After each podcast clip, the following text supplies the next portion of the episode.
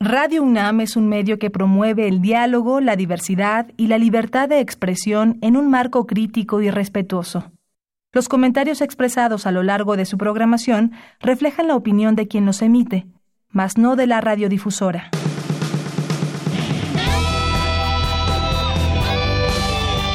Prisma RU.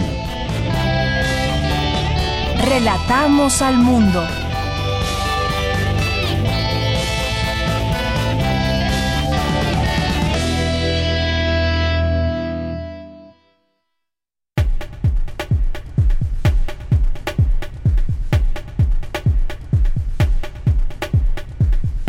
Muy buenas tardes, esto es Prisma RU que se transmite a través de esta frecuencia de Radio UNAM 96.1 de FM. Y saludos también a quienes nos sintonizan a través de nuestra página de internet. Nos encuentran en www.radio.unam.mx.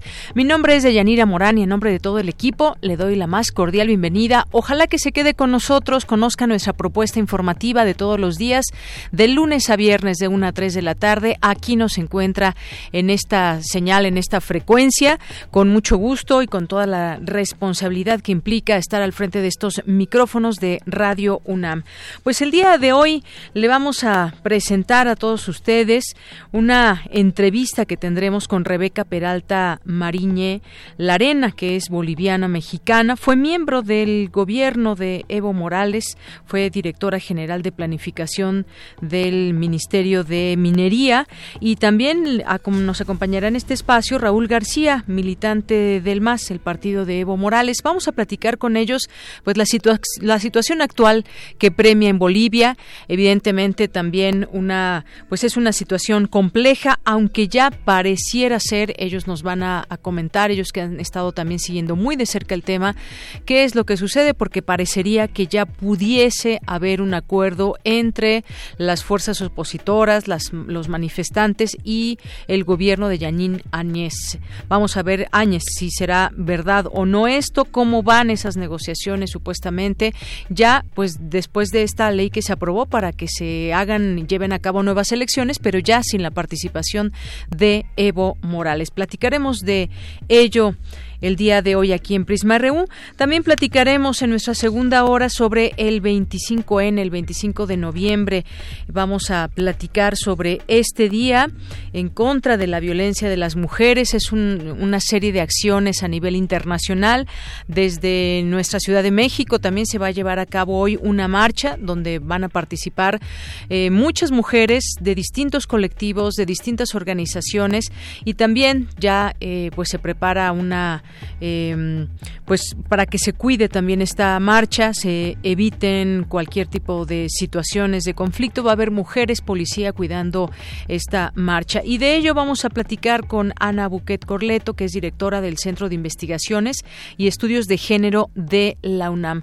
Las acciones también que lleva a cabo nuestra universidad para erradicar la violencia de género.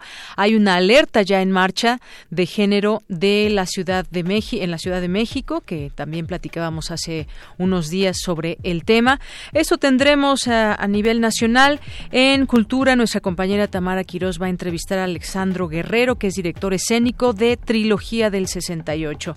Y vamos a tener también aquí en este espacio, hoy es lunes de Gaceta UNAM con Hugo Huitrón, tendremos también la cartografía RU con Otto Cázares y las actividades de nuestra sala Julián Carrillo aquí en, aquí en Radio UNAM. ¿Qué tanto va a haber esta semana para que vayan anotando en su agenda? Bueno, pues más adelante Montserrat Muñoz nos lo dirá en este espacio. Esto y más tendremos hoy. No se olviden de escribirnos en nuestras redes sociales, en arroba Prisma RU en Twitter, en Facebook nos encuentran como Prisma RU y tenemos también un teléfono a su disposición que es el 55 36 43 39 y desde aquí relatamos al mundo. Relatamos al mundo. Relatamos al mundo.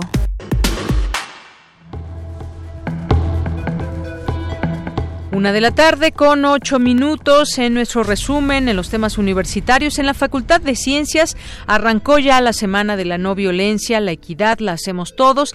En un momento más le tendremos todos los detalles.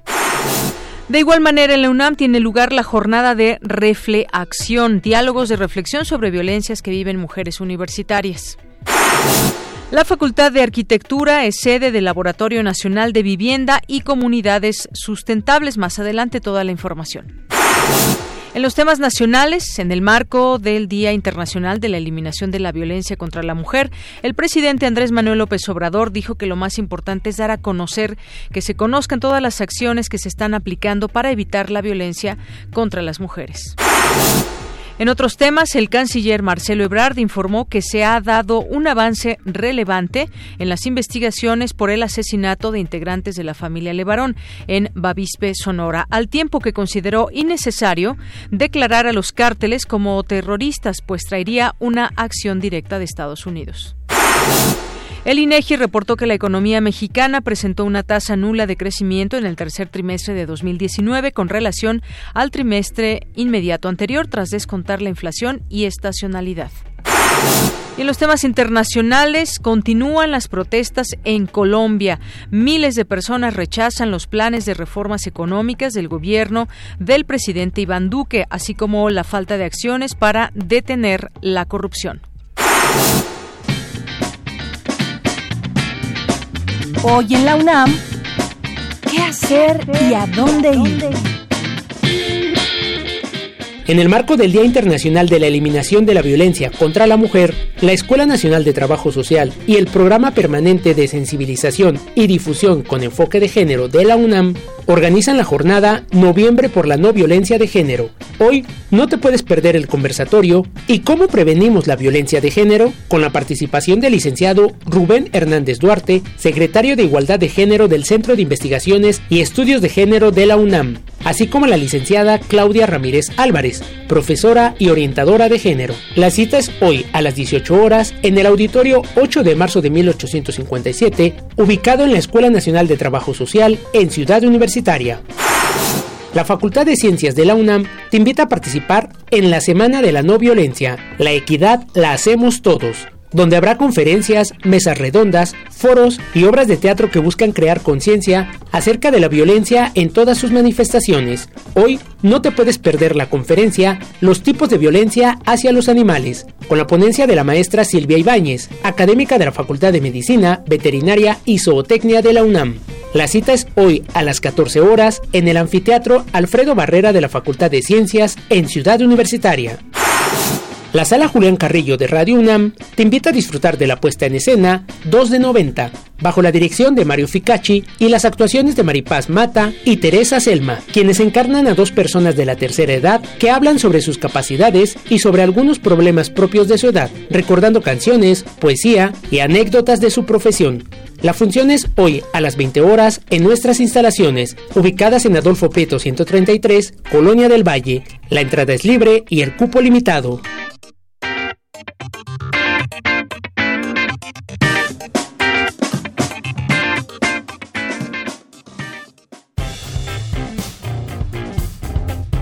Campus RU.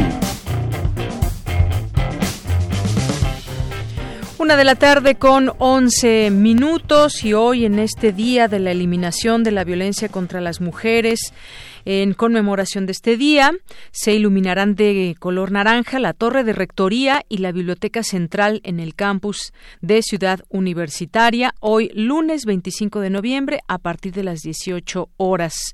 Si ustedes van pasando por ahí, bueno, pues seguramente alguna fotografía o también pues hacer conciencia de por qué también se llama a este día eh, todo lo que conlleva este Día Internacional de la Eliminación de la Violencia contra la Mujer, el Día Naranja, y bueno, pues la, la universidad se une también a estas acciones, acciones visibles. Vamos a platicar de ello durante el programa y por lo pronto nos vamos ahora con mi compañera Dulce García. Tiene lugar en la UNAM la jornada de refleacción, violencias contra las mujeres universitarias. Cuéntanos, Dulce García, muy buenas tardes.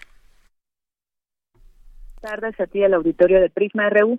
Pues como bien lo mencionas, en este mismo contexto del Día Internacional de la Eliminación de la Violencia contra la Mujer, el Centro de Investigaciones y Estudios sobre el Género de la UNAM llevó a cabo su jornada de reflexión 25N Violencias contra Mujeres Universitarias, en donde Lucía Núñez, investigadora de dicha instancia académica, señaló que es necesario notar que mientras no se transformen las relaciones sociales e institucionales, no terminará la violencia de género. Vamos a escucharla. Por ello, es necesario no olvidar que mientras no se transformen las relaciones estructurales, sociales e institucionales vigentes, verticalizadas y verticalizadoras que generan, reproducen las desigualdades sociales de raza, género, etnia, clase, color de piel, edad, capacidad, no será posible acabar con las violencias y con las violencias de género que sufrimos las mujeres, las cuales se agudizan según la posición social que se ocupe en la escala de opresiones y privilegios. Por su parte, Angélica Areli García, especialista en estudios de la mujer del Colmex y del Colegio de la Frontera Sur, dijo que en los contextos rurales la violencia de género está más presente y su denuncia es más silenciada. Escuchemos sus palabras estudiantes indígenas que a veces eran eh, las primeras de sus familias que llegaban al nivel universitario, cuando regresaban a sus contextos locales, eh, eran rechazadas, no eran vistas como líderes, no, a veces ni siquiera escuchaban cuando llegaban propuestas. Entrevistan a profesores, nunca se dan cuenta de nada, nunca saben qué pasa nada. Hay una ceguera frente al fenómeno de la violencia contra las mujeres, a menos que sean eh, docentes varones con ciertos perfiles perfiles de escucha para la, una escucha activa para las jóvenes y que ellas mismas los refieran como alguien que las escucha.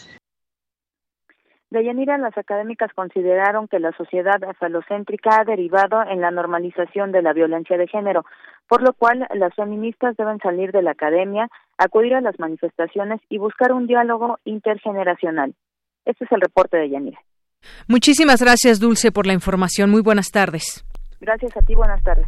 Bien, pues son algunas de las acciones que se llevan a cabo desde nuestra universidad. También en la Facultad de Ciencias arranca la semana de la no violencia, la equidad, la hacemos todos.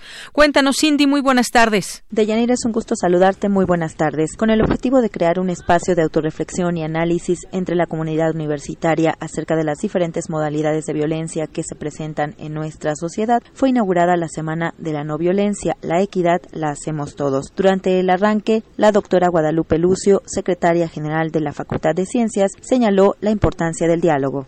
Con un diálogo respetuoso, un diálogo no violento, para que podamos entendernos unos a los otros.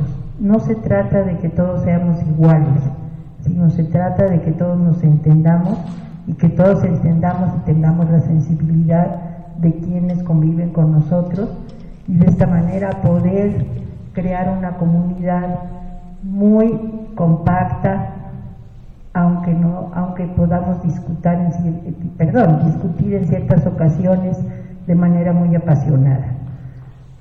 Bien decía alguien un día, los científicos siempre discuten de manera apasionada porque creen en lo que hacen. De la misma forma, pues yo los invito a que reflexionemos, dialoguemos y creemos una comunidad compacta en esta facultad. En tanto, Carla Ramírez, coordinadora de la Comisión de Equidad de la Facultad de Ciencias, refirió que los objetivos de esta semana de la no violencia son introducir los conocimientos en torno al tema, exponer las diferentes modalidades como la violencia de género, laboral, escolar, institucional, entre otras, esto pues para construir ambientes más justos y seguros. Así la Semana de la No Violencia resulta ser sumamente significativa no solo porque es la primera vez que se realiza, sino porque en nuestra casa de estudios debe prevalecer la pluralidad de ideas, la igualdad como derechos humanos, así como la equidad y la no violencia como patrones de conducta, con el único fin de generar un ambiente de respeto, reconocer la diversidad y eliminar la discriminación así como crear espacios seguros y libres de violencia. De Yanira, entre las conferencias que habrá esta semana tenemos a qué nos referimos cuando hablamos de acoso, violencia simbólica, lenguaje incluyente, entre otras. Hasta aquí mi reporte. Muy buenas tardes.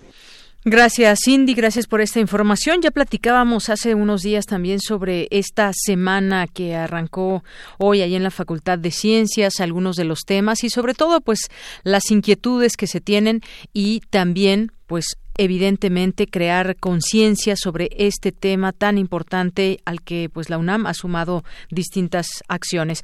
Vamos ahora con mi compañera Virginia Sánchez. En el Instituto de Investigaciones Jurídicas presentaron el libro Las trampas de la publicidad oficial. Cuéntanos Vicky, muy buenas tardes. Hola, ¿qué tal, Deya? Muy buenas tardes a ti y al auditorio de Prisma RU. Los efectos e importancia de la publicidad oficial es un tema que debe analizarse y discutir dentro de la construcción y el fortalecimiento de nuestras democracias, sobre todo en estos momentos que se viven en Latinoamérica. Y también es un reto que tiene el nuevo gobierno mexicano ante un marco jurídico muy deficiente para hacer frente en lo que se busca como nación. Por ello, la importancia del libro Las trampas de la publicidad oficial de Jaime Cárdenas García, pues en el que también se aborda la importancia de la pluralidad de las voces y la neutralidad de la información, dos temas fundamentales para la consolidación de una democracia. Así lo señaló Mariana Niembro, fundadora y directora general de Borde Político, durante la presentación del libro citado, que se llevó a cabo, como tú bien lo mencionaste, en el Instituto de Investigaciones Jurídicas.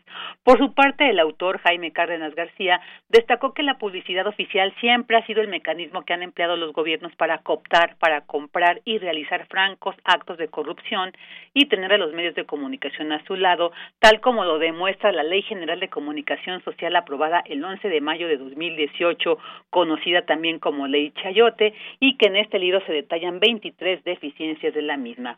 Por eso dijo la importancia de la demanda presentada ante la Suprema Corte de Justicia de la Nación para que sea declarada inválida. Sin embargo, enfatizó hay que tener en cuenta también lo que está pasando en la actualidad con el actual gobierno, como es la reducción drástica en el gasto de comunicación social, lo cual dijo es preocupante ya que muchos medios para su supervivencia dependen de la publicidad oficial y con esto se reduce la pluralidad de medios y de voces. Asimismo, señaló que las conferencias matutinas que realiza el presidente de la, de la República Mexicana, eh, implementadas también en el tenor de esta disminución de publicidad oficial, pues se ha generado un ambiente de polarización interesante pero inadecuada para el pluralismo mediático. Escuchémoslo. Este gobierno sustituyó el enorme gasto de publicidad oficial del gobierno anterior de Peña Nieto, lo sustituyó con un mecanismo pues que no implica un gasto, bueno, sí implica algún tipo de gasto, pero no un gasto en publicidad oficial como el del gobierno anterior, que son las conferencias mañaneras. Y estas conferencias mañaneras Quiero, quiero, decirles eh, muy sinceramente que el de la voz es, un simpatizante del partido en el, y del presidente en el gobierno, pero aún así desde el punto de vista de la comunicación social, eso me preocupa muchísimo. ¿Por qué? Porque hay una voz dominante. Nada más una voz tiene el micrófono y de manera eh, dominante. Y eso no, eso es contrario al principio de pluralidad eh, mediática. No todas las voces están siendo escuchadas debidamente. Hay una voz que tiene un peso determinante. Entonces, ¿qué se Asimismo, señaló que el anuncio hecho por el presidente Andrés Manuel López Obrador sobre la disminución de los costos y tiempos oficiales es de suma preocupación porque puede implicar una violación a un artículo constitucional. Escuchémoslo.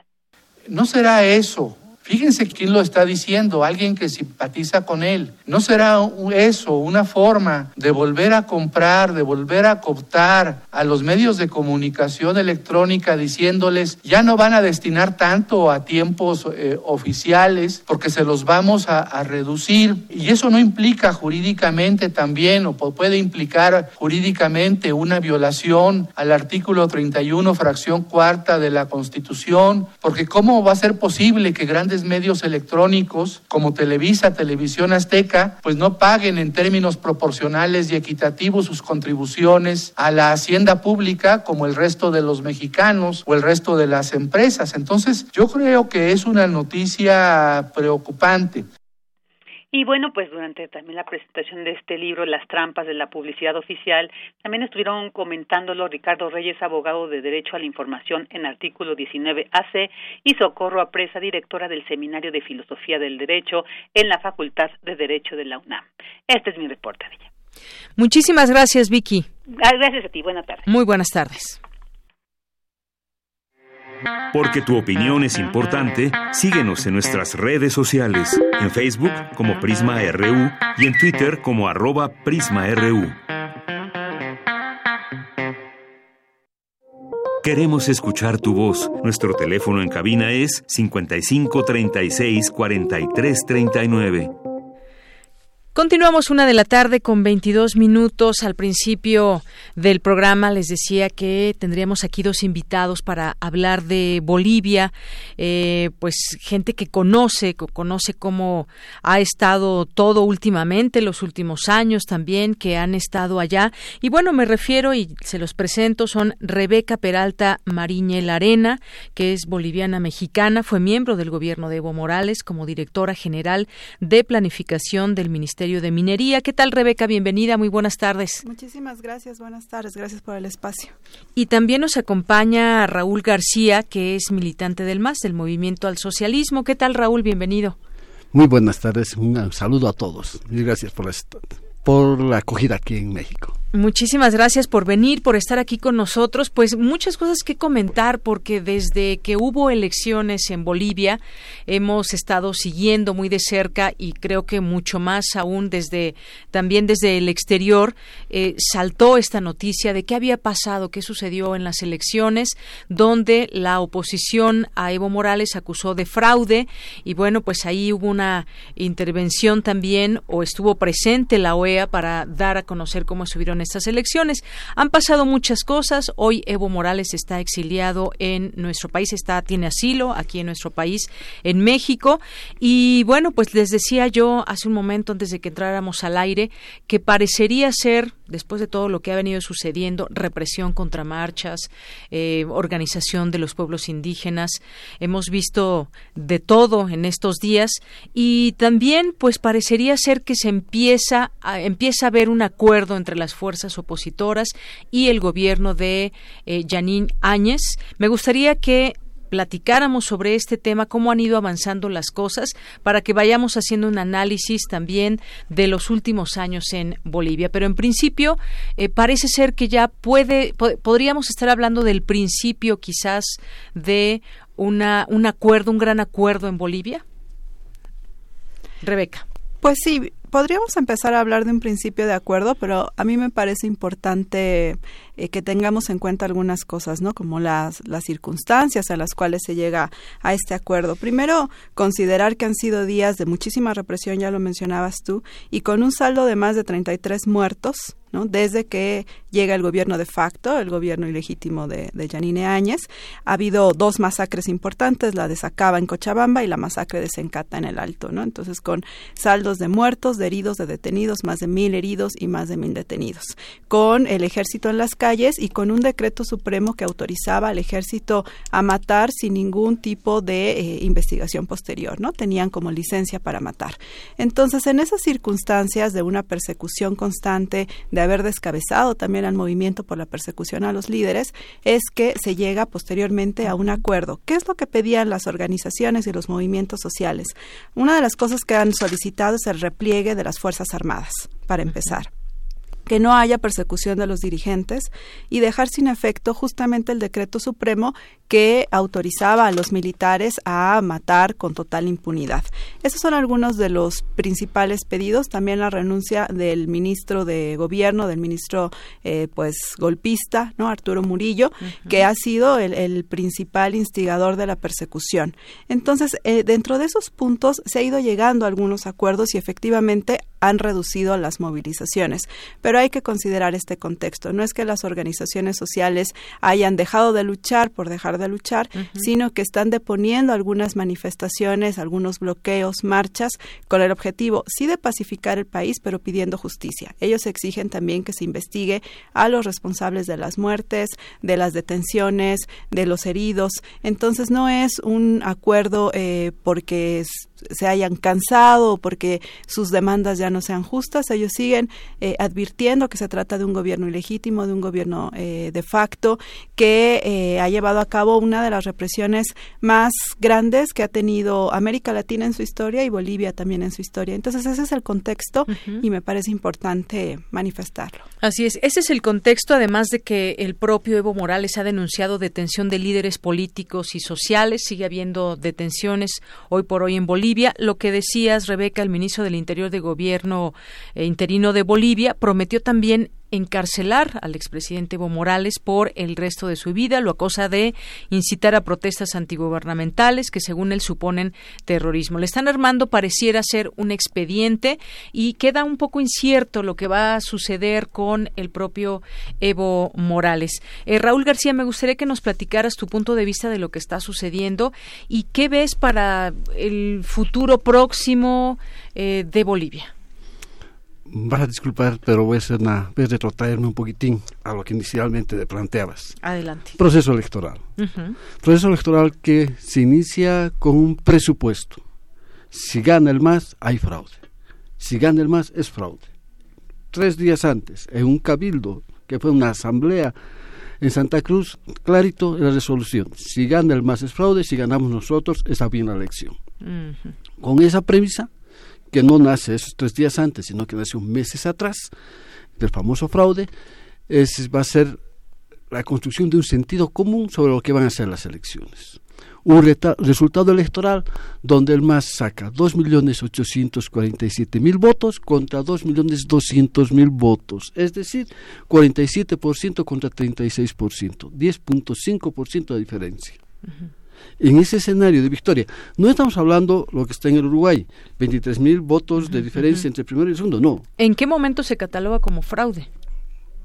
¿Cómo es que se llega al esquema de fraude? Son más de 640 mil votos de distancia, 640 mil. Si pusiéramos, si hiciéramos contabilidad en los votos de la oposición del segundo partido más votado, es el 30% de sus votos, la diferencia que tenemos entre el más y el segundo. La disputa es si había primera vuelta o no había, primera vuelta. Ah, perdón, si ese era gobierno en primera vuelta o si iba a segunda vuelta. Esa debe ser la disputa. Un supuesto fraude sustentado en eso.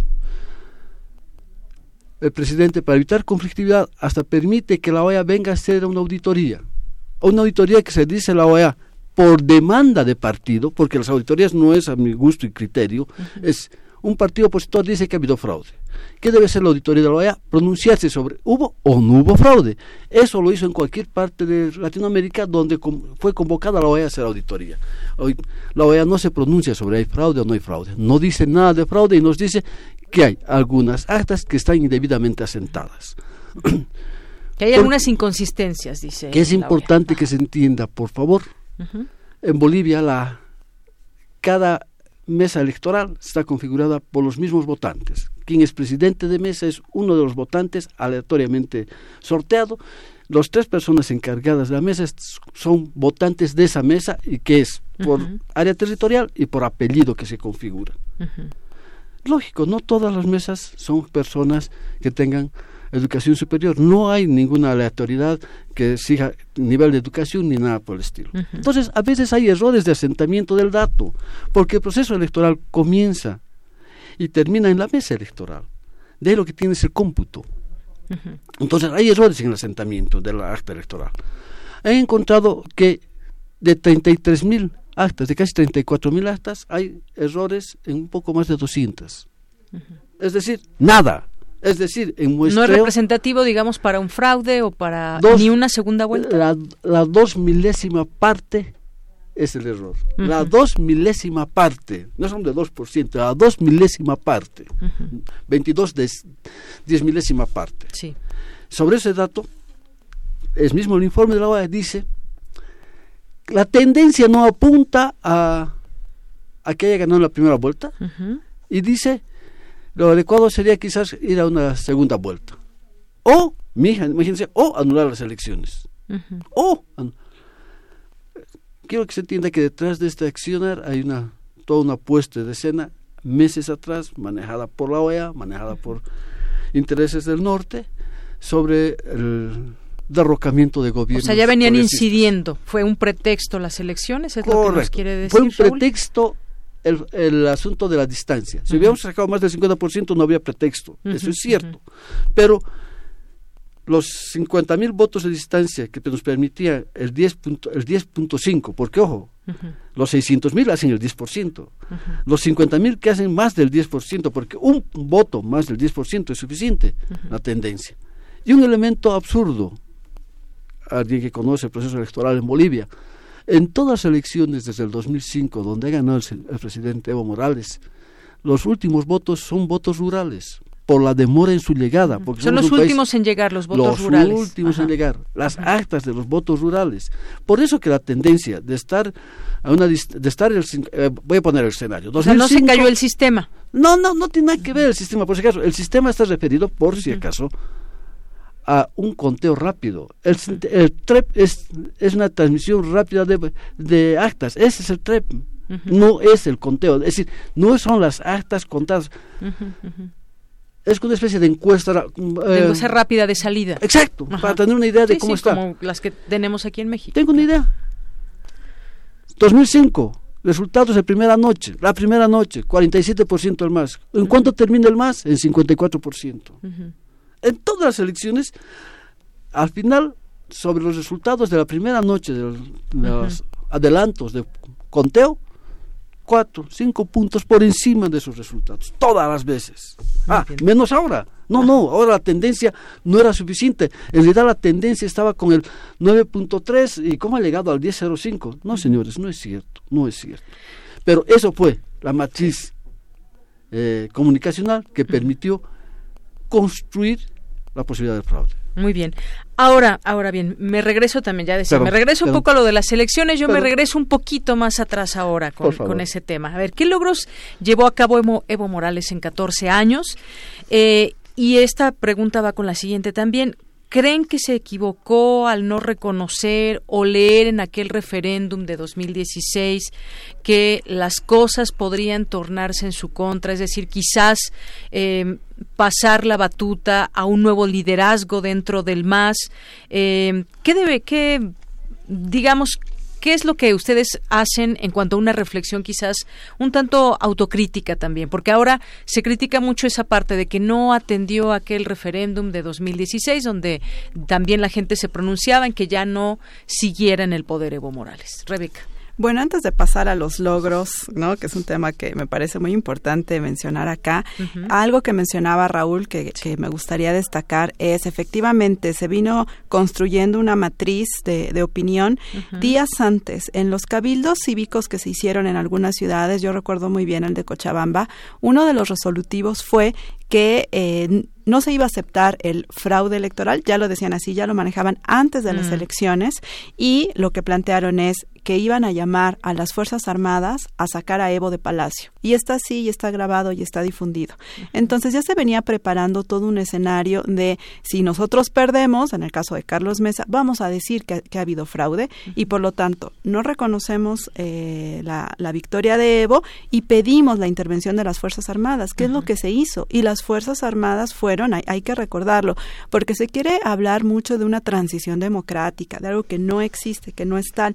Las Fuerzas Armadas también se sumaron al fraude, fueron un factor fundamental y terminaron terminaron pidiéndole la renuncia a Evo. Y esto ya se venía preparando tiempo atrás con los cabildos. Entonces, efectivamente, había alguna movilización de la clase media que estaba inconforme con Evo Morales, pero que no era tampoco masiva, que no era tampoco consistente, porque tú veías las movilizaciones y eran mínimas en la ciudad de La Paz, en Santa Cruz, evidentemente tienen mayor eh, fuerza no territorial en Santa Cruz históricamente, pero en la ciudad de La Paz eran movilizadas tres, cuatro personas te bloqueaban una avenida, tres, cuatro personas.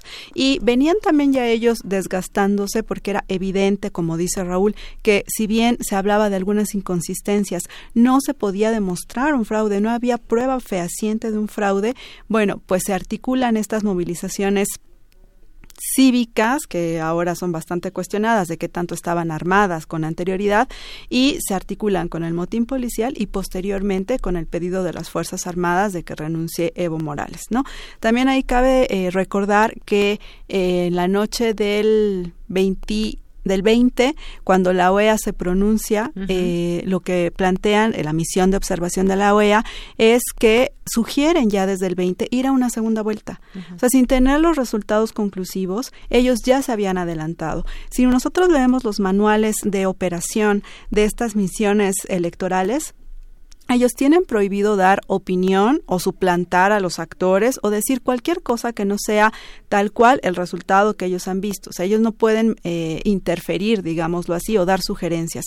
Y no tuvieron ninguna, ningún empacho en salir a los medios y decir desde el día 20 en la noche que ellos sugerían una segunda vuelta. Ellos no estaban ahí para sugerir una segunda vuelta. Las leyes bolivianas son claras. El que gana con más del 10 de 10 puntos de ventaja sobre el primero, gana en primera vuelta. Eso no está discusión o no es algo que pueda moverse a voluntad de un actor o de otro. Y la OEA, conociendo las leyes bolivianas, aún así pasó por encima y dio su pronunciamiento. Desde ahí era evidente también que la OEA eh, tenía un interés político. Aún así, de buena voluntad y con toda la convicción y la certeza de que nosotros no hicimos fraude en las elecciones, se abre a una auditoría. Se abre una auditoría esperando que den los resultados. La OEA se compromete a dar un informe de esta auditoría y a la fecha no lo ha dado. Lo que ellos dieron el día en que renuncia Evo Morales, el 10 de noviembre, lo que ellos dan es un informe preliminar. No ha habido a la fecha un informe eh, final en donde puedan demostrar con pruebas que hubo fraude. Solamente hasta ahí íbamos cuando comienza entonces esta revelación de los policías o de los militares en contra de Evo Morales. Bueno, el motín policial fue desde el viernes, desde el viernes 9 y la eh, es el motín policial y la renuncia de Evo es el 10, ¿no? Así es. Y ahí está este informe preliminar de la OEA en donde dice ha habido algunas alteraciones que eh, pueden afectar, pero no tú buscas en el informe preliminar, no existe la palabra fraude porque no pueden demostrar una cosa de esas. A la fecha seguimos esperando.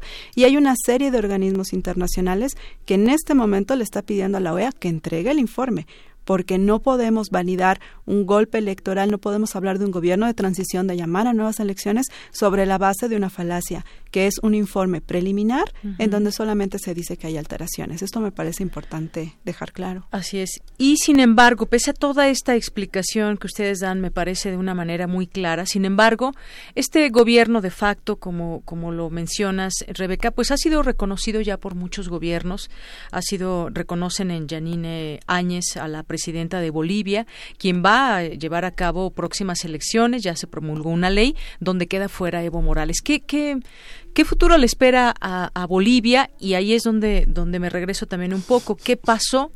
Eh, qué pasó con aquel referéndum y si eh, quizás haciendo una autocrítica se equivocó o no Evo Morales. Yo se los pregunto, ustedes que están desde, desde dentro, creo que ese referéndum también dice algo, ¿no? Claro que sí. Raúl, cuéntanos. Vamos a retroceder un poquito más. A ver. 2005, victoria electoral, 2006, eh, nacionalización de los hidrocarburos, 2006, llamada Asamblea Constituyente, se convoca a 255 electos para discutir en la Asamblea Constituyente en Sucre, obtenemos casi dos tercios de los constituyentes, avanza la constituyente, no quieren los de la derecha la constituyente, la torpedean la constituyente, hacen corretear, hacen movilizaciones en Sucre, tiene que salir la constituyente a acabar el proceso constituyente, incendian documentos, incendian papeles, toman comisiones, termina sesionando en Oruro, aprueba la Asamblea Constituyente. ¿Cuál es el espíritu, espíritu constituyente sobre el tema? el pueblo con su voto elegirá a su presidente la vez que quiera. El espíritu constituyente, el debate constituyente no limita la cantidad de veces que pueda presentarse cualquier ciudadano a la candidatura. No, no limita. Se llama una, a un referéndum constituyente, porque es una constitución que solo comienza a funcionar si es que en un, en un acto electoral, en un referéndum constituyente nacional, se aprueba la constitución cinco órganos electorales de los nueve departamentos, cinco deciden no ir. Es decir, en otros, en buen romance se llama subversión. No obedecen la ley y deciden no ir al referéndum constituyente. Entonces, o hacemos una guerra civil o se entabla negociaciones. Y las negociaciones imponen transformar las resoluciones de la Asamblea Constituyente entre, entre la última, la última no va a haber referéndum constituyente si es que no se pone la limitación de veces que puede postular un candidato. A lo que voy es que la pelea sobre, la pelea política, no legal, sobre si un presidente puede repostularse muchas veces en Bolivia, es una pelea política que nace en la propia Asamblea Constituyente, que va a ser refrendada en el, en el referendo del 29, del 16, de acuerdo, por 130 mil votos, no por 640 mil, por 130 mil votos se aprueba el no a la repostulación. ¿Sí? ¿Por qué en Bolivia es tan importante Evo Morales? Ustedes se darán cuenta, el proceso de transformación actual es un proceso de base indígena, originaria campesina. Y un proceso largo, me imagino. Y el movimiento, los movimientos indígenas tienen muchos de liderazgos y de caudillajes. Mm. Como lo fue aquí Pancho Villa o como lo fue eh, Emiliano Zapata. ¿Por qué Pancho Villa dirigía a las tropas? ¿Por qué no habían 30 dirigiendo las tropas? Porque en Pancho Villa se identificaban, porque en Emiliano Zapata se identificaban, porque allá sus ejércitos, sus tropas, su pueblo, el pueblo de a pie, el carachaque, el hombre de a pie, el de Abarcas, en él se representa, en él se reconoce. Por ello, Evo seguía siendo el conductor del proceso, porque el pueblo, ese pueblo que lo ha visto morirse en las calles, que lo ha visto bloquearlas, ¿qué pedía? Respeto a mi bufada respeto a, a, mi pollera y respeto a mi presidente. Eran las tres cosas que pedía. Por eso estaba dispuesto a morir. Por eso se iba a las calles. Por eso bloqueaba. Por su bipala, sus polleras y su presidente. ¿Qué quiere decir eso? Que ese presidente Evo es la síntesis virtuosa de un pueblo movilizado que se reconoce en sus hechos culturales, en sus manifestaciones culturales como construcción de futuro como posibilidad de transformación.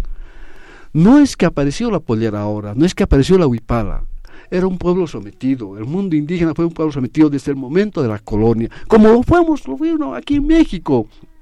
Pero hay momentos en que en la lógica del amo y del esclavo, los de abajo dejan de verse con los ojos del amo, dejan de legitimar la supremacía y la superioridad del amo y la subordinación del esclavo y esos momentos gloriosos, momentos épicos, Vilca, Tupac Katari, y en estos tiempos, un pueblo que dice, nadie me pisa el poncho, nadie me pisa la pollera, orgullosamente soy un mestizo de base indígena, porque en mi pasado, porque en mis ancestros hay polleras y hay axus. Ese pueblo se reconoce en Evo. Por eso es que Evo era el candidato.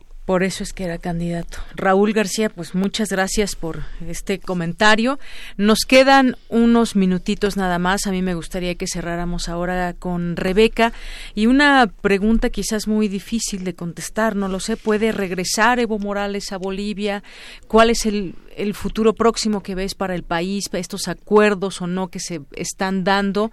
Y bueno, pues esa, ese interés también, digamos, externo de que de que ya Evo no quede en la presidencia?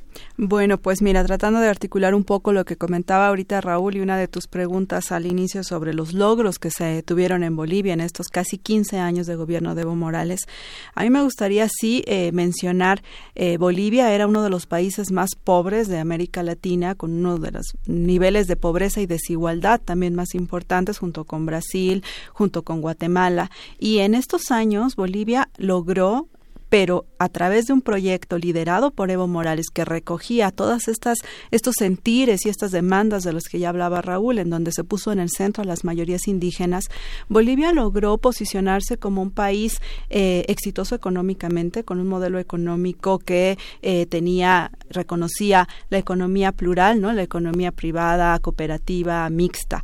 Eh, fue el país que más creció en los últimos seis años, según organismos internacionales pero no fue un crecimiento nada más, sino que estuvo acompañado de redistribución de la riqueza, redistribución de la renta. Fue el país que más redujo la desigualdad en toda América Latina. ¿no? Eh, es el país también que más eh, avanzó en temas sociales, como en tema de educación, en temas de salud. Después de Cuba es el país de América Latina que más invierte en educación en relación con el PIB. Es un país que redujo la mortandad materno-infantil, incrementó de manera importante la esperanza de vida, nos igualó como bolivianos y puso en el centro también los derechos indígenas, los indígenas que no tenían derechos a, a su cultura, a su propia democracia, justicia, educación fueron reconocidos por este gobierno. Y no solamente en temas también indígenas, sino también de género. Las mujeres tuvieron acceso al derecho a tierras, al derecho a, servicios de salud que antes no tenían. Eh, la Asamblea Legislativa, hasta antes del gobierno de facto, era una de las pocas asambleas legislativas que tenía paridad de género de todos los países del mundo. Entonces avanzó mucho en los derechos de las minorías y de las mayorías, ¿no? En Bolivia se nos igualó como bolivianos y eso es algo que no perdonan. No perdonan que un indígena haya liderado un país de la manera exitosa en que lo hizo, con crecimiento económico, con mayor equidad, con mayor igualdad, eh, que también reconocían derechos al agua, derechos colectivos, derechos de la hoja de coca, o sea, una serie de elementos que no se tolera que un país lleve a cabo. Y eso es lo que se está atacando. Pero también ese proyecto es el que se tiene que recuperar ahora. Y sí, evidentemente Evo Morales es el gran líder de este proceso. Eh, Evo Morales lo ha llevado adelante junto con el vicepresidente Álvaro García. Sin embargo, también este proyecto no se agota, nunca se va a agotar en personas. Es un proyecto que va a ir más allá que tiene que profundizarse, pero que es por lo que luchan esos indígenas del Alto, los pueblos de Cochabamba están movilizados pidiendo que regresen ellos porque ellos representan eso. Ellos representan la equidad, la igualdad y mejores oportunidades de vida. Muy bien. Pues yo les quiero agradecer a los dos su presencia. La verdad es que podríamos seguir platicando muchas otras cosas de lo que de lo que sucede, de lo que puede suceder en próximos días, meses, años para Bolivia, cómo va a cambiar. A lo que decías, no aceptan que sea Evo Morales. Hoy hay una declaración de ah, no, hace dos días de Pepe Mujica dice, "No pueden aceptar que un indio esté manejando el litio." Esa fue una declaración, una entrevista que que le hicieron.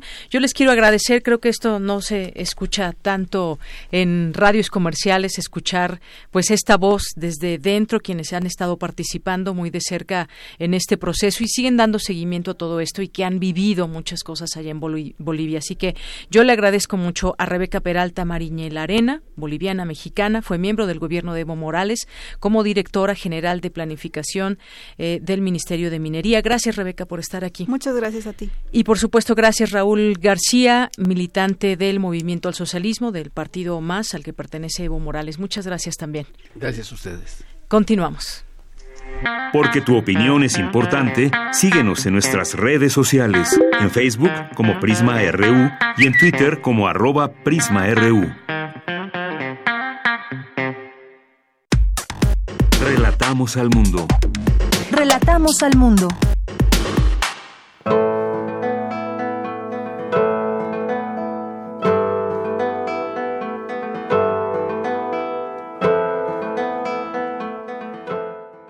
Queridos amigos de Melomanía, soy Monique Rassetti, directora del Festival Internacional Divertimento. Agradezco a Prisma RU el recibirnos aquí en esta cabina para poder compartir con ustedes el último concierto de esta décima temporada del Festival Internacional Divertimento. Les recuerdo que la entrada es libre en esta ocasión, el miércoles 27 de noviembre, vamos a recibir al Cuarteto de Guitarras de la Ciudad de México. Va a ser un concierto excepcional en esta capilla gótica del Centro Cultural Helénico, que es un lugar privilegiado, un lugar que normalmente es cerrado al público, pero pueden eh, conocerlo a través de eventos como este.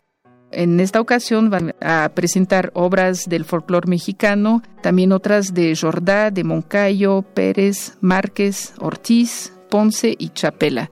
Un programa muy variado, unos chicos muy entusiastas, jóvenes guitarristas de primera. Ya saben que aquí en México el nivel de guitarrista es fabuloso. Estamos felices de poder compartir con ustedes este programa. No se lo pierdan. No quería dejar de agradecer una vez más a la Secretaría de Cultura a través del FONCA, de la Coordinación Nacional de Música y Ópera, también a la Facultad de Música de la UNAM y en esta ocasión a la Capilla Gótica del Centro Cultural Helénico. Gracias a todos, al esfuerzo de todos, se puede llevar a cabo este concierto y esta temporada completa. Muchas gracias y los esperamos.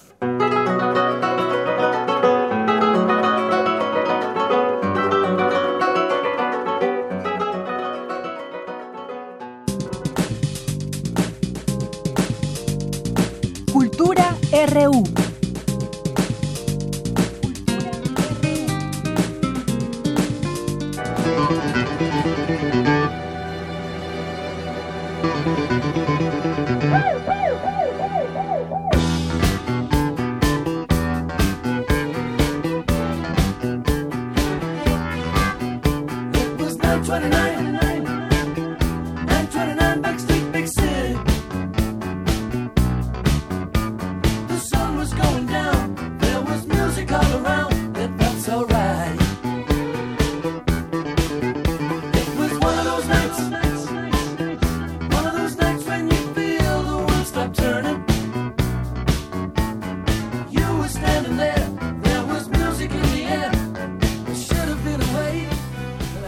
Nos vamos a Cultura. ¿Qué tal, Tamara? Muy buenas tardes. Deyanira, muy buenas tardes. Siempre es un gusto saludarlos. Es un gusto saber que nos permiten iniciar la semana con ustedes, acompañándonos a través de esta frecuencia universitaria. Escuchamos, eh, ya, ya, ¿qué, ¿qué, tal el ritmo de hoy, Deyanira? Pues muy... ¿De qué año es eso? A ver. Ahorita nos dice el productor Rodrigo Aguilar, es de 1979. Iba a decir 80, pero no. no, del 70, un año más, un año menos, 79. Eh, y bueno, esto es a cargo de Electric Light Orchestra. Y es que el 25 de noviembre, un día como hoy, pero en 1944 nació Beth Bevan. Él es un músico británico conocido por su trabajo como baterista de los grupos The Move, Black Sabbath y también de este Electric Light Orchestra. Vamos a disfrutar un fragmento más de Last Train to London del álbum Discovery.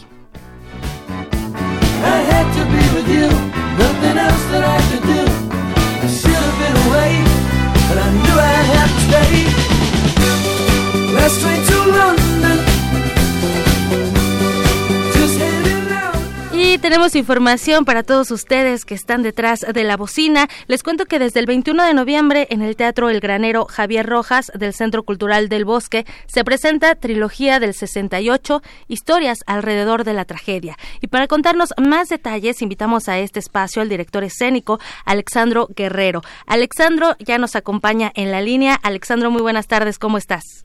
Uy, qué gusto, qué gusto escucharte. Para nosotros también es un gusto, Alexandro, poderte saludar y también hablar del trabajo que desempeñas en las artes escénicas. Oye, Alexandro, platícanos más del hilo conductor de esta trilogía del 68. Pues mira, estamos ya eh, concluyendo, concluyendo quiero decir como un trabajo integral, esta investigación que empezó en 2011 que el año pasado que estuvimos ahí el maestro Antonio Zúñiga y yo hablando de lo que sería la obra 2, hablando de No Corrernos una provocación que integra también esta temporada, pues estamos, repito, concluyendo finalmente para, para tener en escena el trabajo, para lograr tener en escena las tres obras que constituyen este, este proyecto y pues lo estamos logrando, lo estamos logrando gracias al apoyo de, de medios como, como Prisma RU, que, que han sido muy importantes. El año pasado fue vital, porque ya que se estrenó la obra 2 es que pudimos llegar hasta este punto y queríamos terminarlo con la década. Obviamente seguirán girando por separado o, o quizás nuevamente juntas las tres obras, pero bueno, es el 68 y tiene que ver con la versión politécnica respecto a la universitaria, tiene que ver no nada más con el 2 de octubre, tiene que ver con los momentos actuales latinoamericanos como lo que está pasando en Chile, tiene que ver desde luego con las voces eh, de Elena Garro, por ejemplo, están estrenando Felipe Ángeles, ¿no? Mañana y el jueves. Así es. Está Revueltas, que fue su cumpleaños el, el 20 de noviembre. Tuvimos, de hecho, ahí en la, en la rueda de prensa a Cayani, a su nieta. Esto, todo esto que no es nada más 2 de octubre no se olvide y ya hay un texto que dice eso, el personaje que hace Paola Medina Neper, que es la primera de las obras, dice, 2 de octubre no se olvida, no señor, en esta familia menos que ninguna otra.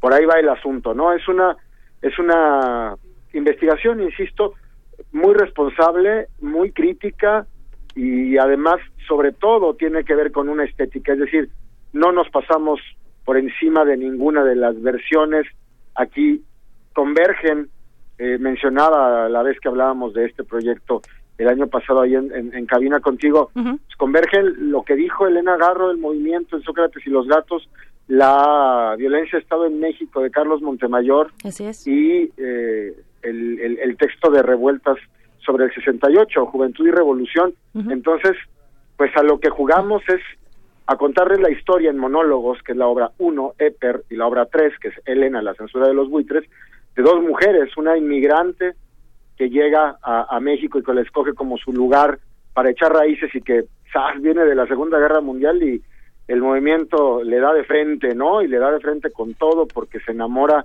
precisamente de quien pues de quien es acusado como el traidor, ¿no? Así Y la obra 3, pues por ahí hablando de lo mismo, todo lo que implicó la acusación de ese personaje a Elena Garro y el Elena el que Elena Garro haya tenido que huir del país y que es lo que bueno, eh, concluye eh, concluye como testimonio esta trilogía. La obra 2 son Antonio Zúñiga, la actriz de la obra 1 es Paula Medina, la actriz de la obra 3 es Patricia Marrero y la que presentábamos el año pasado, que es la que está viernes, sábado y domingo de este fin de semana, son Antonio Zúñiga, César René Pérez y Francesca Guillén. Que no corran es una provocación, ¿verdad? Así es, este fin de semana eh, tratamos de jugar por lo menos que haya dos obras por fin de semana para que no eh, para que no se pierda la posibilidad de capturar la atención de los espectadores que, que están constantemente ahí eh, visitando las carteleras del Imbal. Entonces, el jueves tenemos Eper con Paola Medina a las 8, 30 pesos jueves de teatro. Así es. Viernes, sábado y domingo, el restreno de No Corran es una provocación, que es donde están Antonia Francesca y, y César René. Y pues esa está condensada, ¿no? Esta solo da tres funciones Luego vuelve EPER 5 y 6 de diciembre con Paola Medina, jueves y viernes 8 de la noche, jueves de teatro de nuevo, y cierra Patricia Marrero con Elena en la censura de los buitres, que ese es estreno, estreno completamente, eso es el, mm, a ver, si es 7, 8, sábado 7 y 8, 19 y 20 horas, y luego el siguiente fin de semana cerramos 13, 14 y 15 en los mismos horarios, viernes, sábado y domingo, y pues Ahí vamos, ¿no? La escenografía, la iluminación es del maestrasísimo maestra, maestrazo así Alain Ryu que pues eh, estamos felices con eso. El vestuario de Saula Cheliera y yo estoy haciendo el diseño sonoro. Eh, nos acompaña Tiempos del Sur que es un, un, proyecto de proyección folclórica chilena de, de, exiliados que aparece en EPER con Paola. Pues híjole Estamos, de verdad, estamos muy contentos. Un riesgo como saltar de un paracaídas, la verdad, Tamara. sí. Porque sí, sí, está la adrenalina full, sobre todo porque pues el maestro Zúñiga pues vive vive en el ojo del huracán todo el tiempo en, en proyectos y en trabajo y en propuestas. Por supuesto. Y se aventó y ahí tenemos al revueltas, ahí está. Eh, es, un hombre de teatro también, ¿qué le podemos hacer? Son, son personas dedicadas a las artes escénicas. Y bueno, eh, importante también mencionar las, las actuaciones, son imperdibles, este momento histórico, sin duda 1968 marcó, marcó la historia, pero también hay, hay eh, poesía, hay una crítica que también abre el debate, que también creo que es lo importante, dejarnos esa reflexión a través del teatro para debatir seguir debatiendo estos temas y que precisamente no se olviden y también saber qué es lo que vamos a hacer. Exactamente, Tania Campos Tomás, que es la que es la autora, pues lo plantea desde la prosa poética, desde la investigación eh, y, de verdad son textos muy bellos. Me parece que eh, me parece que vale mucho la pena. Por ahí anda de pronto en la página en Facebook Trilogía del 68, Así es. del 68 Trilog Teatro, por ahí búsquenos. De pronto en cada estreno estamos poniendo el QR de los textos del prelanzamiento editorial que muy pronto ya va a estar por ahí en electrónico y en y en físico ya estaremos pues ahí seguramente dándote lata Tamara para hablar de cuando salga ya los textos editados pero vamos eh, estamos estamos pues muy contentos claro. y muy emocionados porque pues empezamos en el 2011 en la primera propuesta de Eper que bueno ahora ya lo lo, ya, está. aterriza Paola pero la verdad pensábamos que ese momento nunca iba a llegar y hablar contigo en este momento es muy emocionante. Al contrario, Alexandro, también para nosotros, de hecho, nuestro público sabemos que nuestro auditorio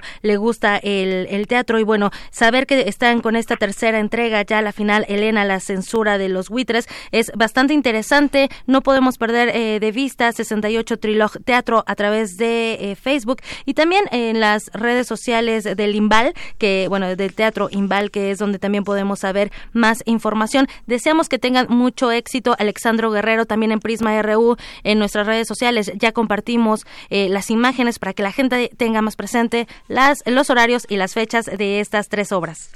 Muchísimas gracias, Tamara. Entonces, este jueves 8 de la noche en el Granero, Eper, viernes, sábado y domingo en el granero también. No corran, es una provocación que ya por ahí ya están volando los boletos, entonces... Es que es buenísima. Esa es la, esa es la peleada y bueno, pues la vida es así, de pronto es la que pone más en demanda, ¿no? Claro. Pero de verdad, les digo que, les digo así sinceramente, se los digo como espectador, me cae que no es auto autoguayabazo, ¿no? No, hombre. Eh, Está muy buena. Está Ok, muy, muy buena, bien. Están, están excelentes. Muy bien, el Teatro El Granero se encuentra en el Centro Cultural del Bosque, atrás de Auditorio Nacional, para Así mayor referencia. Alexandro Guerrero, director escénico, muchísimas gracias por acompañarnos y por hablarnos de trilogía del 68, historias alrededor de la tragedia. A ustedes, un Muy buena tarde, grande, igualmente. Excelente semana. Abrazo sonoro, muchísimas gracias. Y bueno, ya para finalizar, porque ya nos tenemos que ir, les comento que el Centro Cultural Helénico nos invita al estreno del montaje Música en la obra y el tiempo de Shakespeare. Esta es una obra interpretada por el actor Mario Iván Martínez, quien estará acompañado del laudista y cantante Antonio Corona. Lo que ofrece esta puesta en escena, pues es recoger el alma sonora de la época isabelina a través de un medio sumamente adecuado, que es la obra lírica del inglés. Tenemos cinco pases dobles. El estreno es hoy a las 8.30 de la noche y eh, bueno, tienen que estar los ganadores 30 minutos antes en la mesa de cortesías del Teatro Helénico, ubicado en Avenida Revolución 1500. Eh, tienen que mostrar una identificación para que le den su pase doble. Si quiere ir, tienen que llamar 55 55 36 43 39, 55 55 36 43 39. Márquenos y se van al teatro. De Yanira me despido. Que tengan muy buena tarde. Muchas gracias Tamara y gracias a usted que nos escucha. Vamos a hacer un corte, regresamos a la segunda hora de Prisma RU. Queremos escuchar tu voz. Nuestro teléfono en cabina es 55 36 43 39. La fuerza del ritmo es tan sustancial para la salsa como la dureza de la palabra lo es para la humanidad. Esta gran orquesta mezcla varios elementos etéreos que nos pondrán a bailar con sabrosura. de indiferencia, la corriente te puede llevar. Intersecciones trae para ti el sabor de la Goliath Orquesta. Te cauteriza y no te deja pensar. Ritmos duros por el compromiso social. Viernes 29 de noviembre a las 21 horas en la sala Julián Carrillo. Entrada libre. Radio UNAM. Experiencia sonora. Mi INE está hecho de las primeras voces que exigieron libertad de elección y de expresión. Mi INE está hecho de esas cosas del pasado que no queremos repetir y del futuro que queremos construir. Mi INE cumple 29 años de garantizar el derecho a elecciones libres y que todas las voces cuenten. Mi INE es lo que soy. Yo me identifico con la democracia. Si ya cumpliste 18 años, inscríbete al padrón electoral y obtén tu INE. Infórmate en INE.mx. Contamos todas, contamos todos. INE. Una cosa es salir de fiesta. Otra cosa es salir de urgencias. Una cosa es querer levantarse. Otra cosa es no poder levantarse. Una cosa es que te lata por alguien. Otra cosa es morir por nada. Las drogas te llevan al peor lugar. Hay otro camino. Te ayudamos a encontrarlo. 800-911-2000. Escuchemos primero. Estrategia Nacional para la Prevención de las Adicciones. Secretaría de Gobernación. Gobierno de México. Hay amores tan profundos que se vuelven leyenda, pero hay otros, los más creativos, que prefieren contarlas. Cineclub Radio Cinema te invita a disfrutar de las películas que hicieron historia por mezclar la visión enamorada de sus directores en el ciclo Nos amábamos tanto, directores y sus parejas. María Candelaria, Emilio El Indio Fernández y Dolores del Río. Stromboli, Roberto Rossellini e Ingrid Bergman. Las noches de Caviria, Federico Fellini y Giulietta Massina. Persona, Ingmar Bergman y Liv Ullmann. La danza de los vampiros, Roman Polanski y Sharon Tate. Annie Hall, Woody Allen y Diane Keaton. Todos los miércoles del 6 de noviembre al 11 de diciembre en la sala Julián Carrillo de Radio UNAM. Adolfo Prieto 133 Colonia del Valle, cerca del Metrobús Amores. Entrada libre. Radio UNAM, experiencia sonora. Porque tu opinión es importante, síguenos en nuestras redes sociales, en Facebook como Prisma RU y en Twitter como arroba PrismaRU.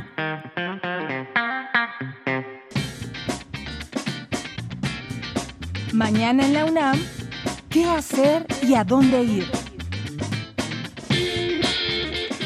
La Facultad de Ingeniería de la UNAM te invita a la conferencia 34 aniversario del primer astronauta mexicano, impartida por el doctor en Ingeniería Mecánica Rodolfo Neri Vela, primer astronauta mexicano en ir al espacio en su primera misión y el segundo latinoamericano al crearse un programa de colaboración entre la Secretaría de Comunicaciones y Transportes de México y la NASA. La cita es mañana 26 de noviembre a las 11 horas en el Auditorio Javier Barro Sierra de la Facultad de Ingeniería en Ciudad Universitaria. La Facultad de Ciencias de la UNAM organiza la conferencia ¿A qué nos referimos cuando hablamos de acoso?, que contará con la participación de la maestra María Andrea Enríquez Marín y la licenciada Sofía Cruz Monjaras, de la Oficina de la Abogacía General de la UNAM. La cita es mañana 26 de noviembre en punto de las 12 del día en el Anfiteatro Alfredo Barrera, ubicado en el edificio Amoshkali de la Facultad de Ciencias en Ciudad Universitaria. El Instituto de Investigaciones Jurídicas de la UNAM organiza el foro regional Niñez Migrante, Sensibilización, Acción en Interés Superior, debido proceso y no detención, con énfasis en la perspectiva de género, a cargo de la doctora en Derecho Elisa Ortega Velázquez, investigadora y especialista en temas de migración, asilo y refugiados. Este foro se llevará a cabo del 26 al 28 de noviembre a partir de las 10 horas en el aula de seminarios Dr. Guillermo Flores Margadán de la Facultad de Derecho en Ciudad Universitaria. Para Prisma RU, Daniel Olivares. Estamos de regreso aquí en Prisma RU. Gracias por estar con nosotros. Continuamos aquí en el 96.1 de FM de Radio UNAM y en, y en www.radio.unam.mx. Bueno, estaba yo leyendo todo lo que lo que está pasando en torno a la estela de luz. Esta estela de luz, hay que recordarlo, un monumento conmemorativo de la Ciudad de México que se construyó entre 2010 y 2011 con motivo de los festejos del bicentenario de la independencia mexicana y el centenario de la Revolución Mexicana. Pero ¿qué, qué significa esta obra que a final de cuentas fue devorada por la orbe y que, pues bueno, ahí la vemos, algunos le llaman la suavicrema, por ejemplo, o qué representa esto, cuánto costó a los mexicanos eh, esta esta estela de luz. Bueno, pues eh, se habla de que hubo falta de visión para el diseño dentro de la ciudad, en la zona donde se encuentra tantos edificios ahí sobre reforma, una nula identificación además por parte de la ciudadanía con una como una de las grandes obras del Bicentenario. Bueno, el caso es que, y no sé ustedes qué opinen, pero pues denuncian en FGR a Felipe Calderón por irregularidades en la estela de luz. El expresidente y exfuncionarios de su administración fueron denunciados ante la Fiscalía General de la República por su presunta responsabilidad en delitos de que de abuso de autoridad, ejercicio indebido del servicio público, usurpación de funciones y lo que resulte por la construcción del monumento denominado Estela de Luz. ¿A ustedes qué les qué les parece esta eh, esta construcción que se hizo en su momento y bueno, lo traemos ahora a colación porque está siendo demandado el, el expresidente por irregularidades de la estela de luz. Bien, pues Aquí algunas personas nos mandan saludos, muchísimas gracias por estar ahí presentes. Dice David García, saludos a todo el equipo, el oscuro, obscuro objeto de las llamadas mañaneras, interesante libro Las trampas de la publicidad oficial del maestro Jaime Cárdenas. Más 52 Cefrenos dice, buena entrevista, ya hacía falta tener otra visión, una alejada de la propaganda desinformativa y mendaz, muchas gracias, saludos. Bueno, pues esto con referencia al tema de Evo Morales y lo que sucede en Bolivia y aquí a dos personas muy cercanas al gobierno en su momento de Evo Morales que nos vinieron a plantear y explicar lo que ven ellos que sucede en todo este contexto. Román Hernández García también nos dice excelente tarde, es un gusto empezar la semana bien informados con la mejor crónica informativa. Gracias Román Hernández. Eh, Gilberto Díaz, también Alejandro Cardiel, que dice que ya se puso a bailar con la canción, la canción que se presentaba al inicio de la sección de cultura. Bueno, pues ya desde ahí te mandamos un saludo, que sigas bailando, Alex Cardiel. Ricardo Navarrete también, muchos saludos, te enviamos desde aquí. Eh, le mandamos saludos también a Francisco Javier, a Carlos H., a Román Ernest García, Rafael García, a nuestros amigos del CEI Chunam, el Centro de Investigaciones Interdisciplinarias en Ciencias y Humanidades, Enriquiño Chiva, Aaron Barreto también, a Jaimex. Muchas gracias a todos ustedes que están ahí presentes. César Soto también nos dice prioritario aplicar, prioritario aplicar la, la protección en preservar integridad y libertad, en promover recursos. Gustavo Urrutia nos dice acierto hablar sobre Evo es Pueblo. Bueno, así está en Twitter. El Twitter de Evo Morales es Evo es Pueblo, arroba Evo es Pueblo. Dice, quedan claros muchos asuntos. Alejandro Cardiel, excelente discurso de Raúl García, militante del MAS. Muchas gracias. Eh, dice que se da mucha luz sobre el asunto, un asunto tan delicado. Eh, Francisco Javier, que nos dice, sea un excelente inicio de semana. Para todos, saludos cordiales desde el Metro Valderas. Bueno, pues ahí con todo y la canción del Metro Valderas. Te saludamos, Francisco Javier. Eh, Alejandro Cardiel dice, hay manifestaciones super violentas por parte de las mujeres. Pareciera que alguien quiere quemar el movimiento para que todos lo veamos como algo negativo, así como sucede con los supuestos anarquistas. Yo ya tengo un mal concepto.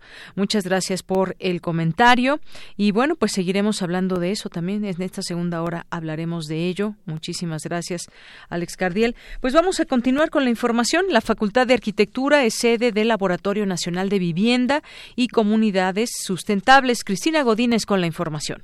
Deyanira Auditorio de Prisma RU, buenas tardes. Esta dependencia de la UNAM fue elegida como sede del Laboratorio Nacional de Vivienda y Comunidades Sustentables por parte del CONACIT. El propósito es expandir las capacidades científico-tecnológicas de quienes se dedican a los procesos constructivos y a la producción de vivienda. Cabe señalar que los laboratorios nacionales están orientados a la formación de recursos humanos, a la investigación y el desarrollo científico y tecnológico, así como a la prestación de servicios dentro de un marco de sustentabilidad y calidad. Habla Alberto Muciño Vélez, responsable del Laboratorio de Materiales de la UNAM. Debido a sus líneas de investigación y al trabajo que establece, que principalmente radica en el análisis de los materiales y su relación con los, con los sistemas estructurales y, los sistemas constructivos, pues trabajamos en base a estas consideraciones. Estas líneas de investigación y esta, digamos, especialización que hacemos, esta parte técnica, fue lo que hizo que el Laboratorio Nacional de Vivienda y Comunidades Sustentables que ya estaba formado nos buscara. Y debido a esta especialización nos invitará a formar parte del Laboratorio Nacional. El académico expresó que los retos actuales en la arquitectura van más allá de la valoración formal y funcional, pues el impacto ambiental y el despilfarro energético y económico que conllevan los procesos constructivos han causado presiones sociales debido a la vulnerabilidad y al riesgo que representan para las comunidades. Los laboratorios nacionales están pensados como entidades sin paredes, asociadas entre diversas instituciones de diferentes zonas del país. El consorcio está integrado por las universidades de Guadalajara, la Autónoma de Chiapas, la de Sonora y la Autónoma de Ciudad Juárez, y a ella se suma ahora la UNAM a través de la Facultad de Arquitectura. Deyanira, este es mi reporte. Buenas tardes. Gracias, gracias Cristina. Muchas gracias por esta información. Por cierto, y que nos preguntaban cuándo es la conferencia que va a dar Evo Morales. Bueno, es el día de mañana a las 5 de la tarde. México con Evo se llama un diálogo con el primer presidente del Estado Plurinacional de Bolivia, ahí en la sala Silvestre Revueltas del Centro Cultural Olinjo Listli, en Periférico Sur, eh, 5141 aquí en la Ciudad de México. La entrada es libre, pero el cupo es limitado, así que pues bueno, se dará a cabo, se llevará a cabo este diálogo martes 26, mañana a las 5 de la tarde, sala eh, Silvestre Revueltas del Centro Cultural Olinjo Listli. Bien, pues continuamos ahora con las breves internacionales, en esta ocasión con Rodrigo Aguilar. Internacional RU. En la Unión Europea, la violencia de género sigue siendo una realidad. Elena Dali, quien fue ministra de Igualdad en Malta y será la próxima titular de la Comisión Europea, anunció que una de sus prioridades será la protección de las víctimas y el castigo de los culpables. Por supuesto que es un crimen. No podemos tener personas que viven con miedo, ya sea la violencia física, ya sea la violencia psicológica, ya sea a la violencia económica. Uh, es realmente horroroso ver que a pesar de que llevamos años trabajando en este área política, la realidad es que las cifras siguen aumentando. Y esto es solo lo que vemos, porque también sabemos que muchos casos no salen a la luz. Debido a que han mejorado las condiciones del mar, la embarcación Open Arms espera llegar mañana martes al puerto italiano de Taranto para desembarcar a 62 de 73 migrantes rescatados la semana pasada en aguas del Mediterráneo, dada la mejora de las condiciones del mar. La Organización Meteorológica Mundial alertó de la urgencia de tomar medidas contra la crisis climática. En su informe anual, revela que la concentración de dióxido de carbono ha aumentado un 0.56% en 2018 con respecto al año anterior y ya es la más alta desde hace 3 millones de años. Habla Peteri Talas, secretario general de la organización. En la actualidad producimos el 85% de la energía mundial a partir de combustibles fósiles, carbón, petróleo y gas, y solo el 15% a partir de energía nuclear, hidroeléctrica y renovable. Y para tener éxito en la aplicación del Acuerdo de París, deberíamos revertir esos números en las próximas décadas. Habitualmente solía ser Europa y América del Norte, Estados Unidos, pero China se ha convertido en el emisor número uno y también ha habido un crecimiento bastante fuerte en las emisiones los países no miembros de la OCDE, lo que demuestra que si se quiere resolver este problema hay que hacer un esfuerzo mundial. El presidente chileno Sebastián Piñera quiere dar poderes al ejército para que proteja infraestructuras clave. El mandatario anunció un proyecto de ley en ese sentido. El texto será enviado al Congreso en los próximos días y, de ser aprobado, permitirá a los militares salir a las calles sin necesidad de declarar el estado de excepción. Prisma RU. Relatamos al mundo. Dos de la tarde con 18 minutos y nos vamos ahora con Natalia Pascual. Este 25 de noviembre es el Día Internacional de la Eliminación de la Violencia contra la Mujer. Nos preparó la siguiente información.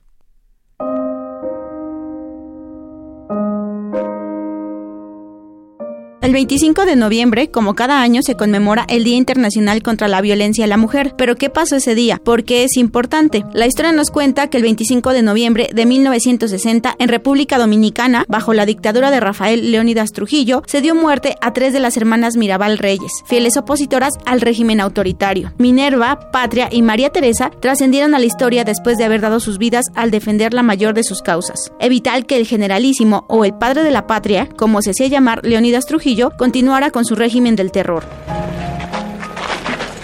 ¡Cuidado! ¡Se escapa! ¡Vamos! ¡Avisa familia Mirabal! ¡Lo van a matar!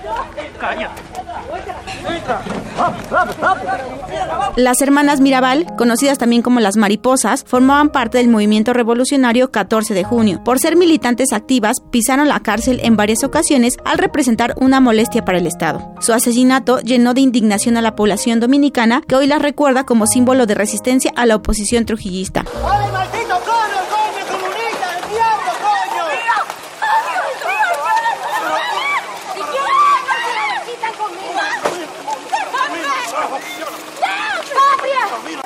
Su muerte marcó un hito importante a la violencia que sufren las mujeres desde tiempos remotos. Sus verdugos no recibieron el castigo merecido por sus fechorías, pero ellas pasaron a la historia por su gran valentía y coraje al defender sus ideales. Este hecho cobró importancia en 1981, gracias al movimiento feminista latinoamericano llevado a cabo en Bogotá, Colombia, en conmemoración a la fecha en que asesinaron a las tres hermanas. En 1993, la Asamblea General de las Naciones Unidas aprobó la Declaración sobre la Eliminación de la Violencia contra la Mujer. Finalmente, el 17 de diciembre de 1999, la Asamblea General de las Naciones Unidas designó el 25 de noviembre como el Día Internacional de la Eliminación de la Violencia contra la Mujer. ¡Puede ser tu hija! ¡Puede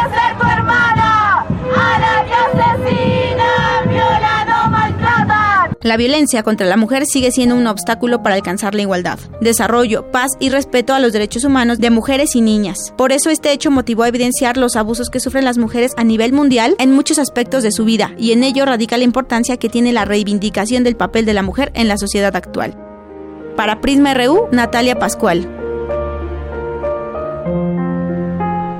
Bien, con esto damos paso. Gracias, Natalia Pascual. Con esto damos paso a nuestra siguiente entrevista. Ya está en la línea telefónica Ana Buquet Corleto. Ella es directora del Centro de Investigaciones y Estudios de Género de la UNAM. ¿Qué tal, doctora? Bienvenida. Muy buenas tardes.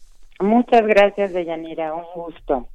Pues en este día de la eliminación de la violencia contra las mujeres nos vienen muchas cosas para la reflexión. Vemos que desde el gobierno aquí en la Ciudad de México se acaba de llevar a cabo una alerta de género que tengo entendido que entra en vigor el día de mañana, pero hay muchas razones por las cuales unirnos en esta gran reflexión. Hacerlo también desde la UNAM es por supuesto importante. Me gustaría empezar por ahí. Eh, ¿qué, ¿Qué acciones está llevando a cabo nuestra universidad. Hay distintas, eh, eh, distintas eh, pues algunas distintas acciones, como hoy comenzó también la Semana de la No Violencia en Ciencias, lo que se está haciendo también en, en, otros ámbitos de generar distintas acciones. Esto es sin duda importante y me gustaría que nos lo platicara, doctora. Bueno, efectivamente es día muy importante porque nos permite recordar que un fenómeno muy lamentable para la vida humana, que es la violencia contra las mujeres, eh, sigue, eh, persiste, digamos, de manera sistemática en, todos los espacios de la vida social y que tenemos que eh, erradicar este fenómeno tenemos que desnaturalizarlo. Es un fenómeno que ha pasado por la mente de la gente, por el imaginario social como algo común, eh, como algo que se tolera y definitivamente eh, creo que ya estamos en, en un momento de la historia en donde este fenómeno tiene que ser eh, de verdad erradicado de manera profunda, ¿no? Y esto significa cambiar muchas cosas, significa transformar la cultura, pero significa transformar las instituciones, significa eh, comprender que las relaciones de género están cambiando y que la violencia hacia las mujeres, cualquier tipo de violencia hacia las mujeres, tiene que desaparecer de la vida cotidiana y de las relaciones entre las personas. Y por eso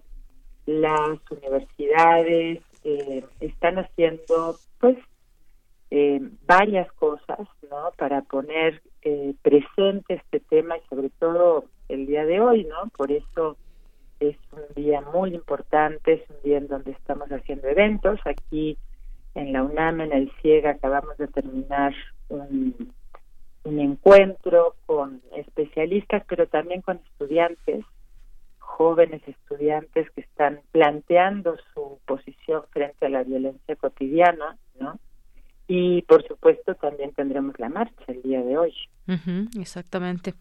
Estamos en un momento quizás de cambio de ese tipo de relaciones, cómo nos vemos entre hombres y mujeres, cuáles son esos aspectos o situaciones que debemos ir cambiando. Estamos en un momento importante, me parece, en este sentido, doctora. Estas marchas hacen visibles estas situaciones que aquejan a las mujeres, estas marchas con, eh, con todo y sus eh, características, como las hemos visto.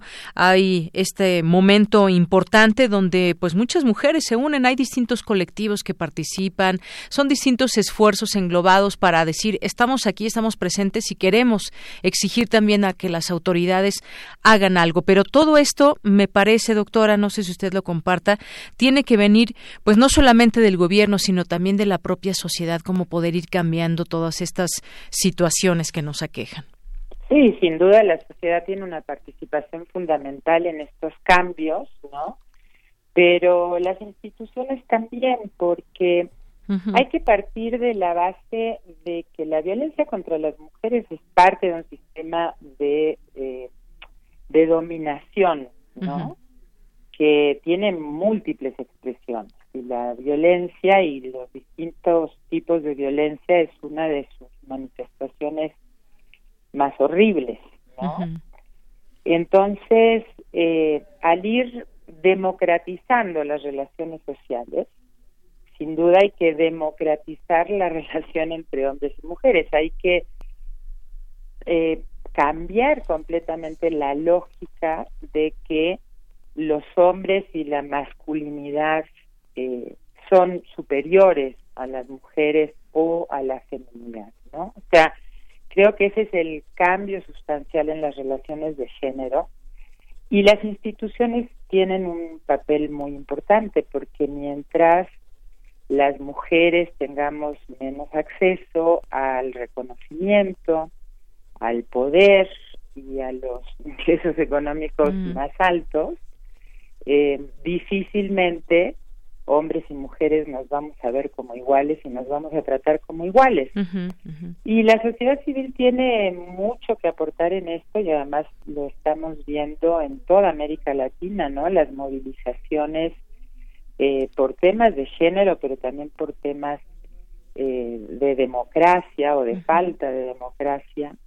Las movilizaciones mueven, mueven, trastocan, presionan y producen cambios también. Así que, pues una de las cosas que sería para mí de enorme satisfacción es ver justamente hoy, 25 de noviembre, a una enorme cantidad de mujeres manifestándose en contra de la violencia hacia las mujeres.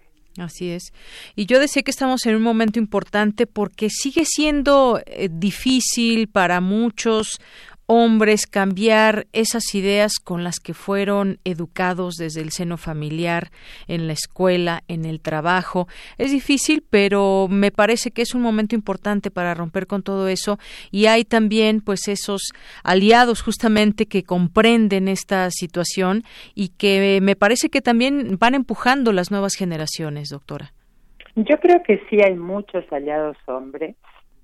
Eh, para nada creo que todos los hombres eh, sean violentos o que todos los hombres ejerzan violencia sobre las mujeres.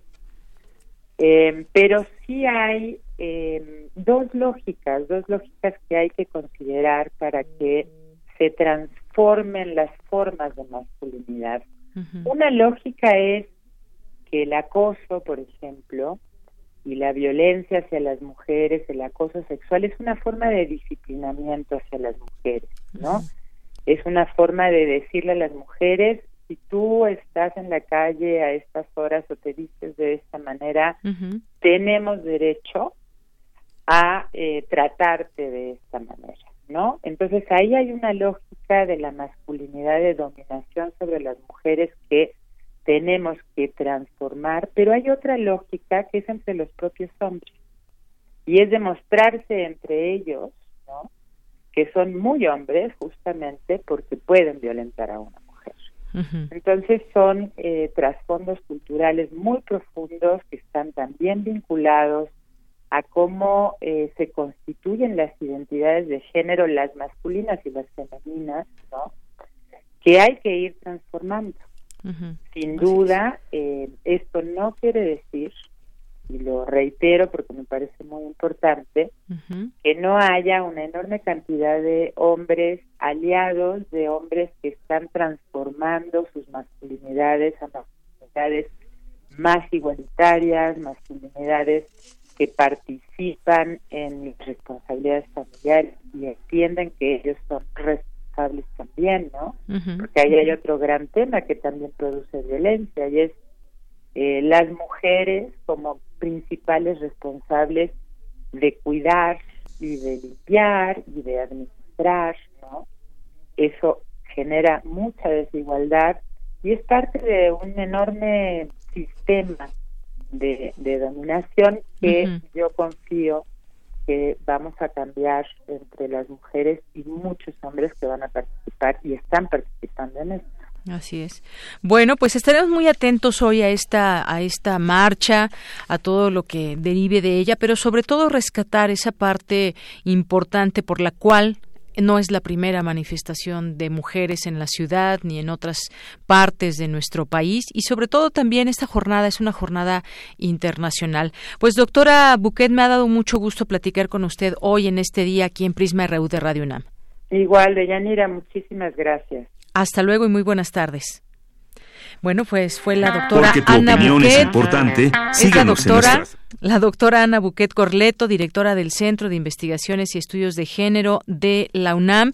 Y bueno, eh, con respecto a este tema, saqué algunos datos que me parecieron interesantes de Oxfam México en este día de la eliminación de la violencia contra las mujeres y, y niñas y que existe por muchas razones.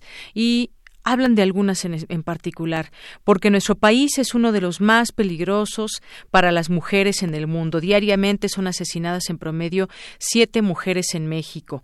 Otra, la brecha salarial existe. Las mujeres en México ganan 34% menos que los hombres por realizar el mismo trabajo.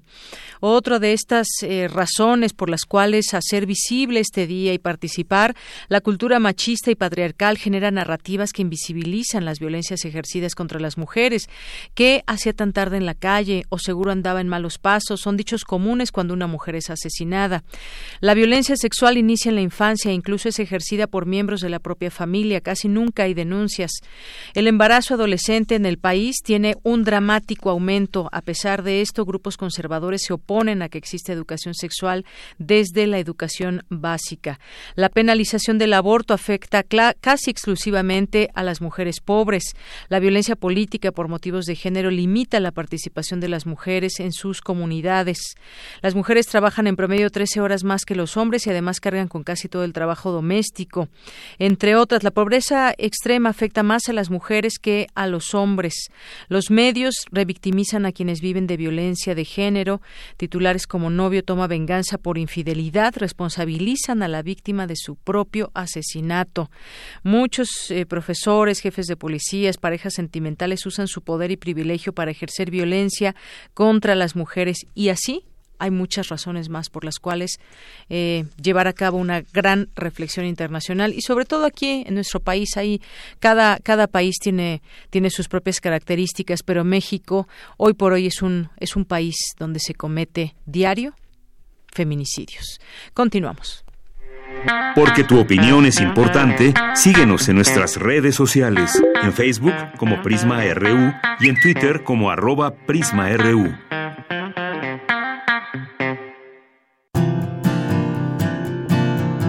Gaceta UNAM.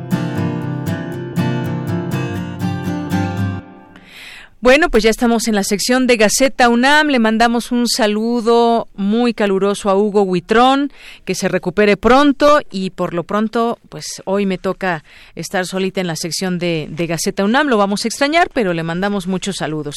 Crece la conectividad en la UNAM, más de 240 mil beneficiados hasta hoy. La red inalámbrica presente en la FES, tres escuelas nacionales, cuatro ENES, nueve facultades e institutos. Es lo de lo que nos habla hoy la portada de nuestra Gaceta UNAM.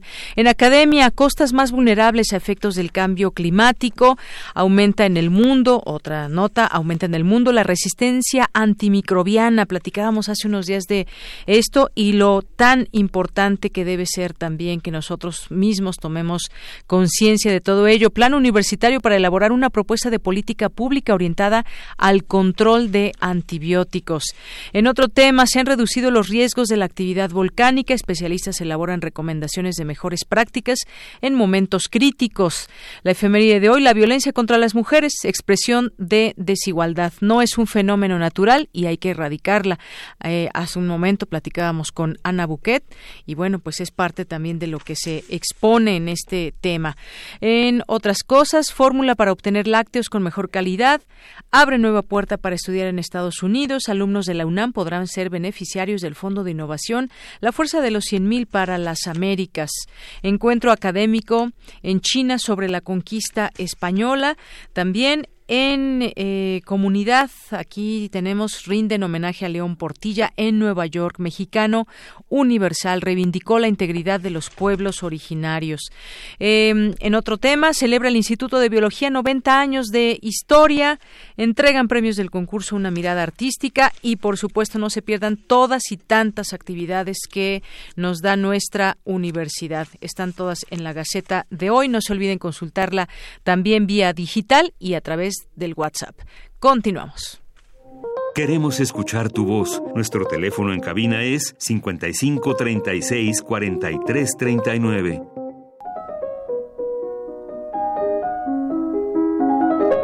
Cartografía RU con Otto Cázares. Bueno, pues ahora ya estamos en la cartografía RU con Otto Cázares. Me olvidé de decir lo que siempre nos recuerda Hugo, es muy importante, que Sí. seamos felices. Sean felices. ¿Cómo estás, efecto. Otto? Feliz. Feliz. Haciendo caso de la recomendación de Hugo Huitrón.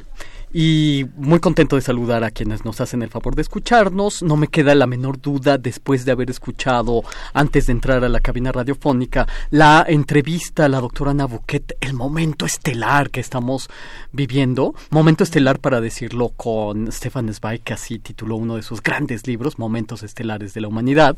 Porque en este Día Internacional de la Eliminación contra la Violencia de la Mujer es necesario, como dice la doctora, desnaturalizar esta práctica deleznable, que la violencia hacia la mujer haga mutis y desaparezca. Eh, En esta ocasión, en esta cartografía radiofónica, yo tejí un ensayo que eh, de otro momento estelar de la humanidad, eh, que pienso que estamos viviendo uno. Sí. Mil- 2019, pero en 1519, hace 500 años, estábamos viviendo otro de los momentos estelares de la humanidad. 1519 es el año de la muerte de Leonardo da Vinci, es un año solar. Me he propuesto recordar este año axial, 1519, porque para decirlo con una frase de un autor de la época, François Rabelais, el autor de Gargantúa y Pantagruel, la ciencia sin conciencia no es más que ruina del alma. Y creo que tiene mucha razón. 1519 es el último año de lo que en esos artificiales seccionamientos en los que se divida la historia, como si la historia fuera un pastel, como dice el historiador Jacques Legoff, corresponde al alto renacimiento, último renacimiento o manierismo, como también se lo conoce. Es el momento donde se dio la mayor confluencia de genios que haya conocido la historia del arte. Es 1519 la puerta y el principio de lo que ha sido considerado como el siglo del genio, porque en ese siglo nacieron muchos de los que dieron definitivamente sal a la cultura del mundo. Es el siglo, piénsenlo ustedes, de Michel de Montaigne, que funda la introspección e inventa el género literario del ensayo.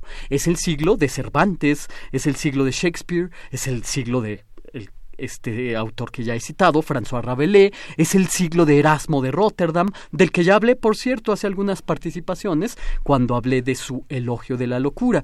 Personajes, todos estos, de los que siempre resulta difícil conocer su verdadero rostro, tanto más cuanto que estos individuos vivieron hace cinco siglos. Personajes geniales que al crisol de la historia, pues algunos pueden parecernos bribones, pensemos en Hernán Cortés, ¿no? O, u otros to- podemos tomarlos por apóstoles.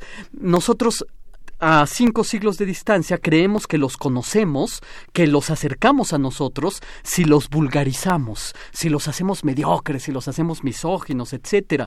Opino que estos personajes tan importantes que dieron sal a la cultura del mundo, siguen hablándonos en presente y en primera persona, y de ahí su importancia. En las inme- inmediaciones del año 1519 se vive un momento estelar en la pintura. Es el momento en que la capital del arte pasa de la ciudad de Florencia a la ciudad de Roma bajo los auspicios primero del Papa Julio II y después del Papa León X, el Papa Guerrero. Estos papas tenían unas ansias enormes por regresar a la ciudad de Roma al esplendor de la antigua Roma imperial. Después de eh, Julio II vino el Papa Guerrero, como ya he dicho, León X, y por lo tanto, bajo sus larguezas papales, continúan las obras del Vaticano, con un sentido muy acabado de lo grandioso. Eh, Rafael Osancio, Miguel Ángel Bonarotti, son príncipes en Roma hacia 1519, nueve años antes de este año axial. Miguel Ángel ronda los 30 años. Leonardo da Vinci tiene más de 50 en este momento. Rafael solamente tiene 20 años, es un jovencito. Por esta época, Leonardo trabajaba en un taller mejor dicho, taller laboratorio, rodeado de espejos, construía en ese momento muñecos de acero y eh, estudiaba los balances a través del mercurio, en fin, en Francia, hacia el año 1520, François Rabelais, autor de Garganto y Pantagruel, se estaba ordenando sacerdote. En estos momentos se viven las intensidades de la reforma protestante. Eh, dos años antes, en la misma ciudad universitaria donde se dice estudió el histórico príncipe Hamlet, la ciudad de Wittenberg, Martín Lutero como todo aquel que fuera a ordenarse sacerdote, había clavado sus 95 tesis, que eran críticas a la política de la Roma papal, dando con esto comienzo a la reforma religiosa, a la protesta que dividirá para siempre el seno del cristianismo. Había por esta época una frase popular eh, que iba de boca en, en, boca, que decía avaro y lujurioso como cura o como fraile. Imagínense ustedes cuál era el ambiente crítico hacia la iglesia de este momento. Cruzando el Atlántico, eh, es el año de la escalada de Hernán Cortés, claro está. Eh, pocos años después de esta escalada de 1519, dos años después, 1521, Hernán Cortés ya está proyectando y supervisando la traza de la nueva ciudad construida sobre las ruinas de la ciudad mexica. ¡Qué momento! Antes de que eh, Hernán Cortés trazara el proyecto de la nueva ciudad, en 1510 es el año en que es ordenado el primer sacerdote en tierras de la Nueva España. ¿Quién es este primer sacerdote? Es el defensor de los indios, Bartolomé de las Casas, obispo de Chiapas, y cronista de los destinos indígenas. En las inmediaciones de este año solar, 1519, el conocimiento se disponía en gabinetes de curiosidades. Se hablaba en este momento de lo monstruoso y de lo maravilloso como categoría estética. En los gabinetes de curiosidades debía coleccionarse todo aquello que transgrediera la separación de los reinos animal y vegetal, todo aquello que transgrediera los reinos vegetal y humano. Caras que parecieran troncos de árbol resultaban monstruosas y maravillosas. En una palabra, todo aquello que hiciera transmigrar los campos del conocimiento era de interés para los gabinetistas del conocimiento. precisamente cuando comenzaron a llegar los escudos plumarios mexicas a las colecciones de los Medici, los gabinetistas no sabían dónde colocar estos hermosos objetos. Claro, iban al gabinete de curiosidades, pero no sabían si colocarlo del lado de los objetos naturales, como conchas, arrecifes, plumas, etcétera, o en el lado de los objetos artificiales, es decir, los producidos por los hombres. Mm, ¿no? Eh, había también en esta época 1519, una opinión generalizada de que el arte había llegado a sus más altas expresiones y que lo que vendría después no sería más que decadencia, una circunstancia pues que no resultaba muy halagüeña para un joven que quisiera ser pintor después de estas épocas. Imagínate que dijeron, no, pues ya todo lo que vas a hacer ya no vale la pena. Ya no vale la pena, ya ni te esfuerces, ¿no? Pero también es una época en que los artistas eh, viven con una cierta opulencia. Los artistas habían arribado a una fama considerable, escindiéndose del gremio de los artesanos. Es el momento en el que Juan Vives, el más humano de los humanistas, eh, escribió el más progresista tratado de educación del Renacimiento, un libro de título de la transmisión de los estudios, que sigue siendo importante aún para los pedagogos de hoy. en ese momento también, otro humanista de nombre Guillaume Boudet, tenía el gran deseo de hacer de Francia la heredera del humanismo italiano y se alió con Margarita de Navarra, hermana de Francisco I, eh, para dar protección a sabios y artistas. Tenía Guillaume Boudet junto con Margarita de Navarra la creencia de que la erudición y la vida son una misma cosa. En 1515, cuatro años de este año axial del que estoy reflexionando, comienza el feliz reinado de Francisco I, un rey de la casa Valois. Eh, tenía, como se le llama a este rey, el rey alegre, 21 años cuando toma el trono. A los 23 años, este rey le extiende una invitación a Leonardo da Vinci para eh, convertir a Francia en una segunda Italia. Lo invita para que desarrolle ya su obra postrera en tierras francesas.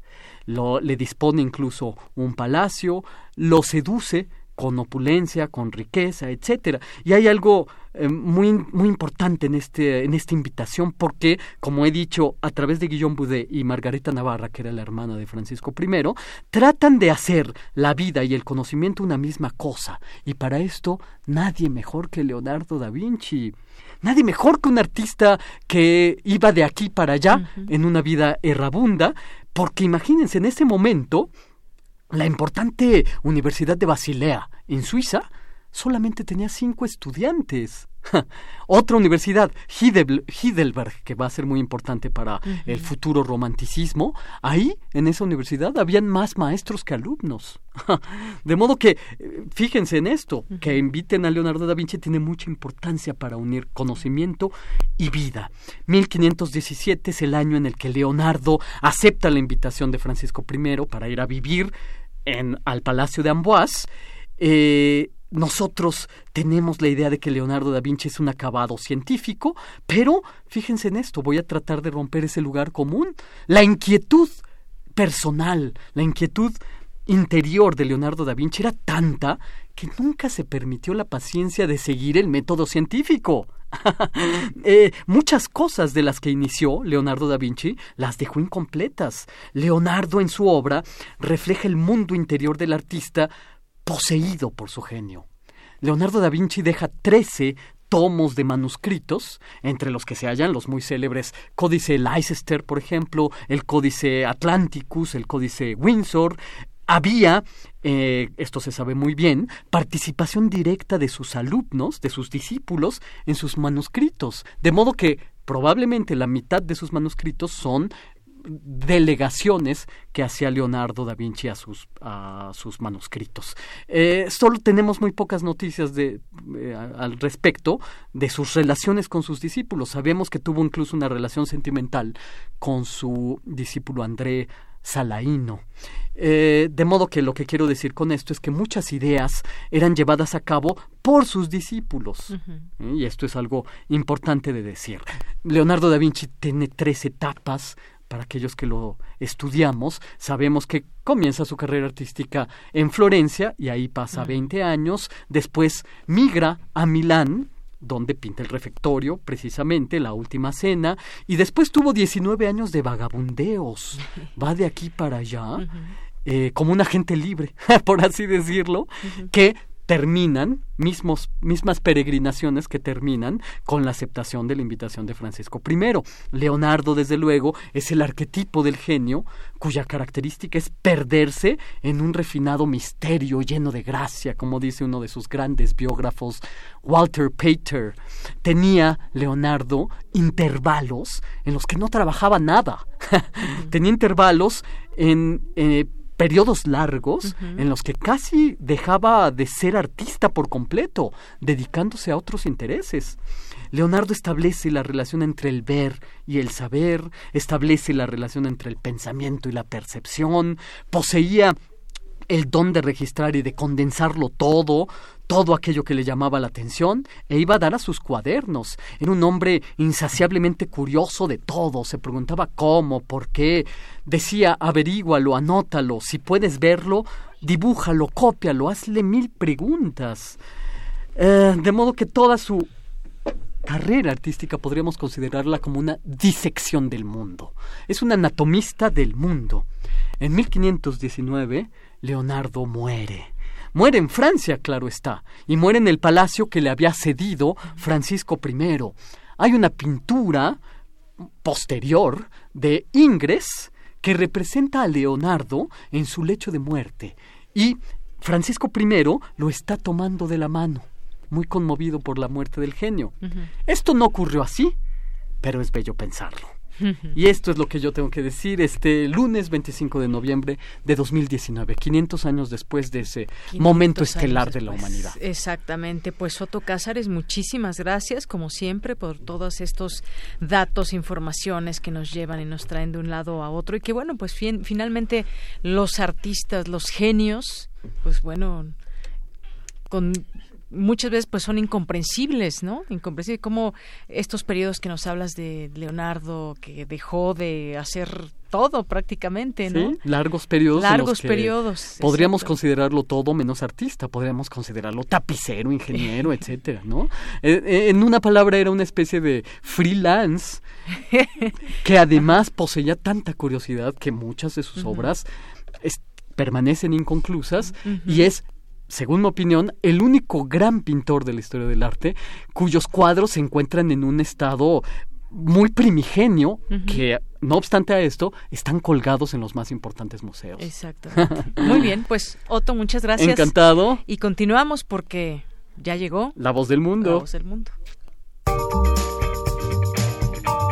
Sala Julián Carrillo presenta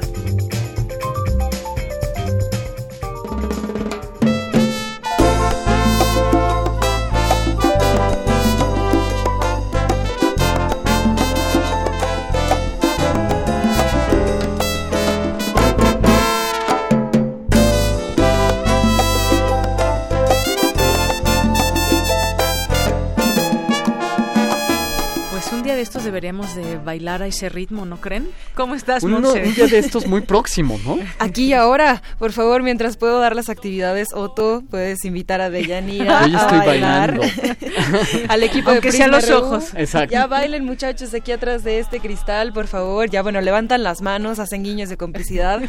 Este es un dolor sabrosón, si es que existe esta combinación, es Goliath Orquesta y hacen salsa brava, em, letras fuertes, de protesta incluso, con ritmos bailables. Vengan a la sala Julián Carrillo el viernes de Intersecciones, más detalles ahorita mientras se van calentando los motores.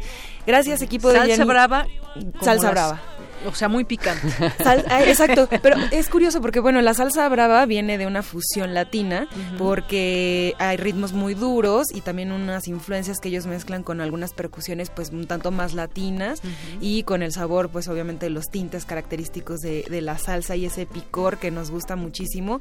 Además son más de 10 integrantes, así que vengan a disfrutar de este gran ensamble y por supuesto aquí en la sala al quien, a quien baile se gana una dotación de revistas rúbrica. Esa es la promesa. Que por cierto tenemos nuevo ejemplar, porque ya salió el ejemplar de noviembre, que tiene aquí pues algunos temas como tanatografía, cuentos de horror y locura, una invitación al sueño de David Lynch. Si quieren conocer la revista y tener un ejemplar en físico, tendrán que venir a lo largo de este mes en nuestras actividades de lunes a viernes. Les contamos que tenemos una página oficial y además de que estamos en todas las redes sociales de Radio Universidad con la programación en la página de internet. El Facebook también es a la Julián Garrillo y ahí podemos eh, responder algunas dudas, comentarios. La portada es toda la cartelera de nuestras actividades y básicamente como todos los meses tenemos lunes de teatro, martes de danza, miércoles de cine club, jueves también de teatro y viernes de intersecciones.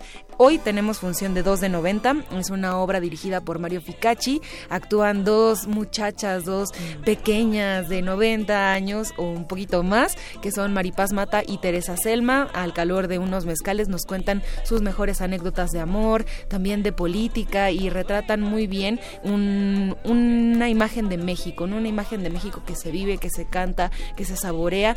Entonces, al calor de estas anécdotas, por favor, conozcan esta obra, 2 de 90, estará hasta la segunda semana, primera, perdón, de diciembre, hasta el 9 de diciembre, funciona a las 8 de la noche.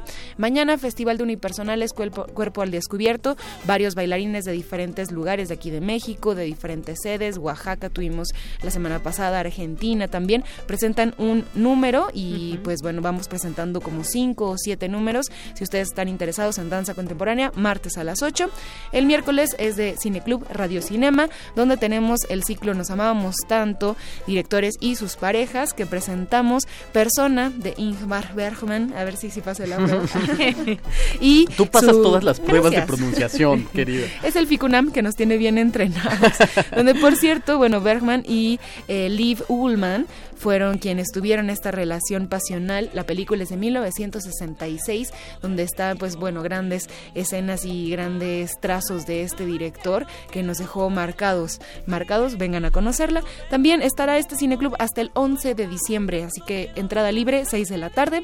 Teatro Extabay, La Sombra, esta leyenda maya con textos de Edgar Allan Poe. Actúan Ed, eh, Actúan toma dos Luz Angélica Uribe y Elena de Aro, dirigidas por Eduardo Ruiz Sabiñón, una obra de teatro, teatro gótico potente con música en vivo, con demonios, con virtudes, con pasiones. Conozcan quién es la Extabay y quién es Xcaben, la sombra. Uh, toda, eh, bueno, ambas personalidades en una sola misma persona. Ya les spoileré, pero no se preocupen, les va a interesar toda la historia. Claro, tienen que ver el, trata- el tratamiento escénico. ¿no? Y viernes de intersecciones con Goliath Orquesta de Salsa Brava para que bailen. Ya casi nos despedimos del año. El último concierto también de intersecciones será una banda de brass, de Cosmic Brass con Gallo Cósmico, que también pues ya se están Órale. preparando a modo de muchos metales.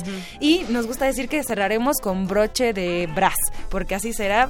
Consulten la programación. Gracias a todos. Estamos en Adolfo Brieto 133, donde transmitimos. También es el corazón de nuestras instalaciones en la sala Julián Carrillo. Si dicen que nos escucharon en esta sección, les guardamos una revista rúbrica del mes y a lo mejor unos otros ejemplares pasados para que coleccionen también. Que además Pues huele a imprenta ese nuevo número. Todavía, ¿eh? A ver, déjame verlo.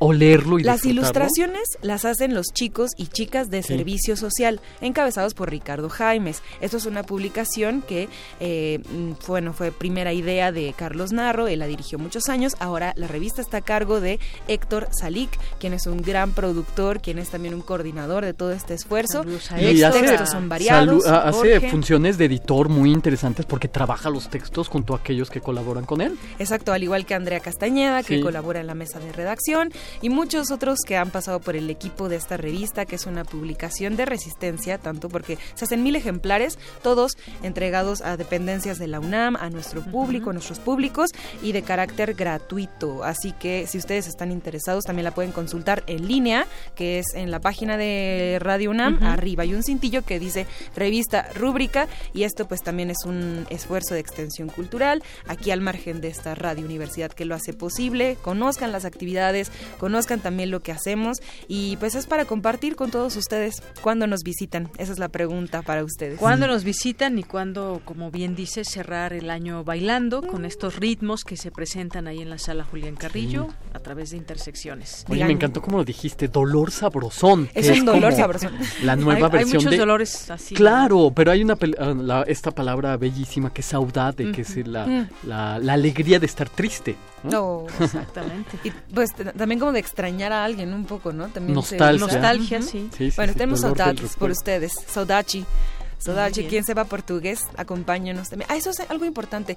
Los públicos de la sala son vecinos de la colonia del Valle. Ya hay muchos estudiantes que se pueden registrar en Puntos Cultura UNAM, que es este programa donde si vienen, hacen una reseña, les dan 30 puntos y después pueden cambiarlos por boletos que sí tienen costo, por ejemplo, en la sala Netzahualcoyot y más lugares de la UNAM. Estén al pendiente si conocen a alguien que estudia ahí con cuenta activa, que se registre y ustedes nos vienen aquí a visitar, dan el papel impreso del boleto, tienen una reseña y por supuesto estas reseñas son maravillosas porque es un modo de tener un feedback, una retroalimentación directa con los estudiantes. Ya después les contamos qué dicen, pero en general les gusta el teatro, les gusta la programación y se sorprenden mucho, vienen de diferentes carreras y planteles. Muy bien, bueno, pues con esto nos despedimos. Vénganse a echar un último bailongo el- los siguientes dos viernes con Sí. Otto y con Montserrat.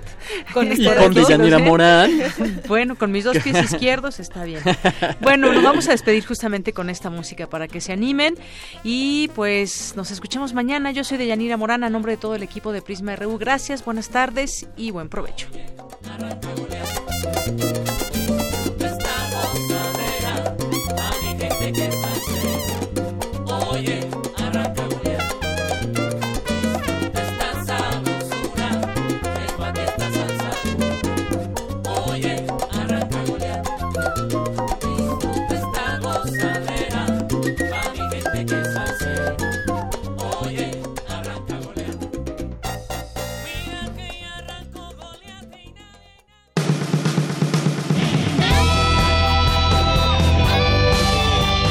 Prisma RU.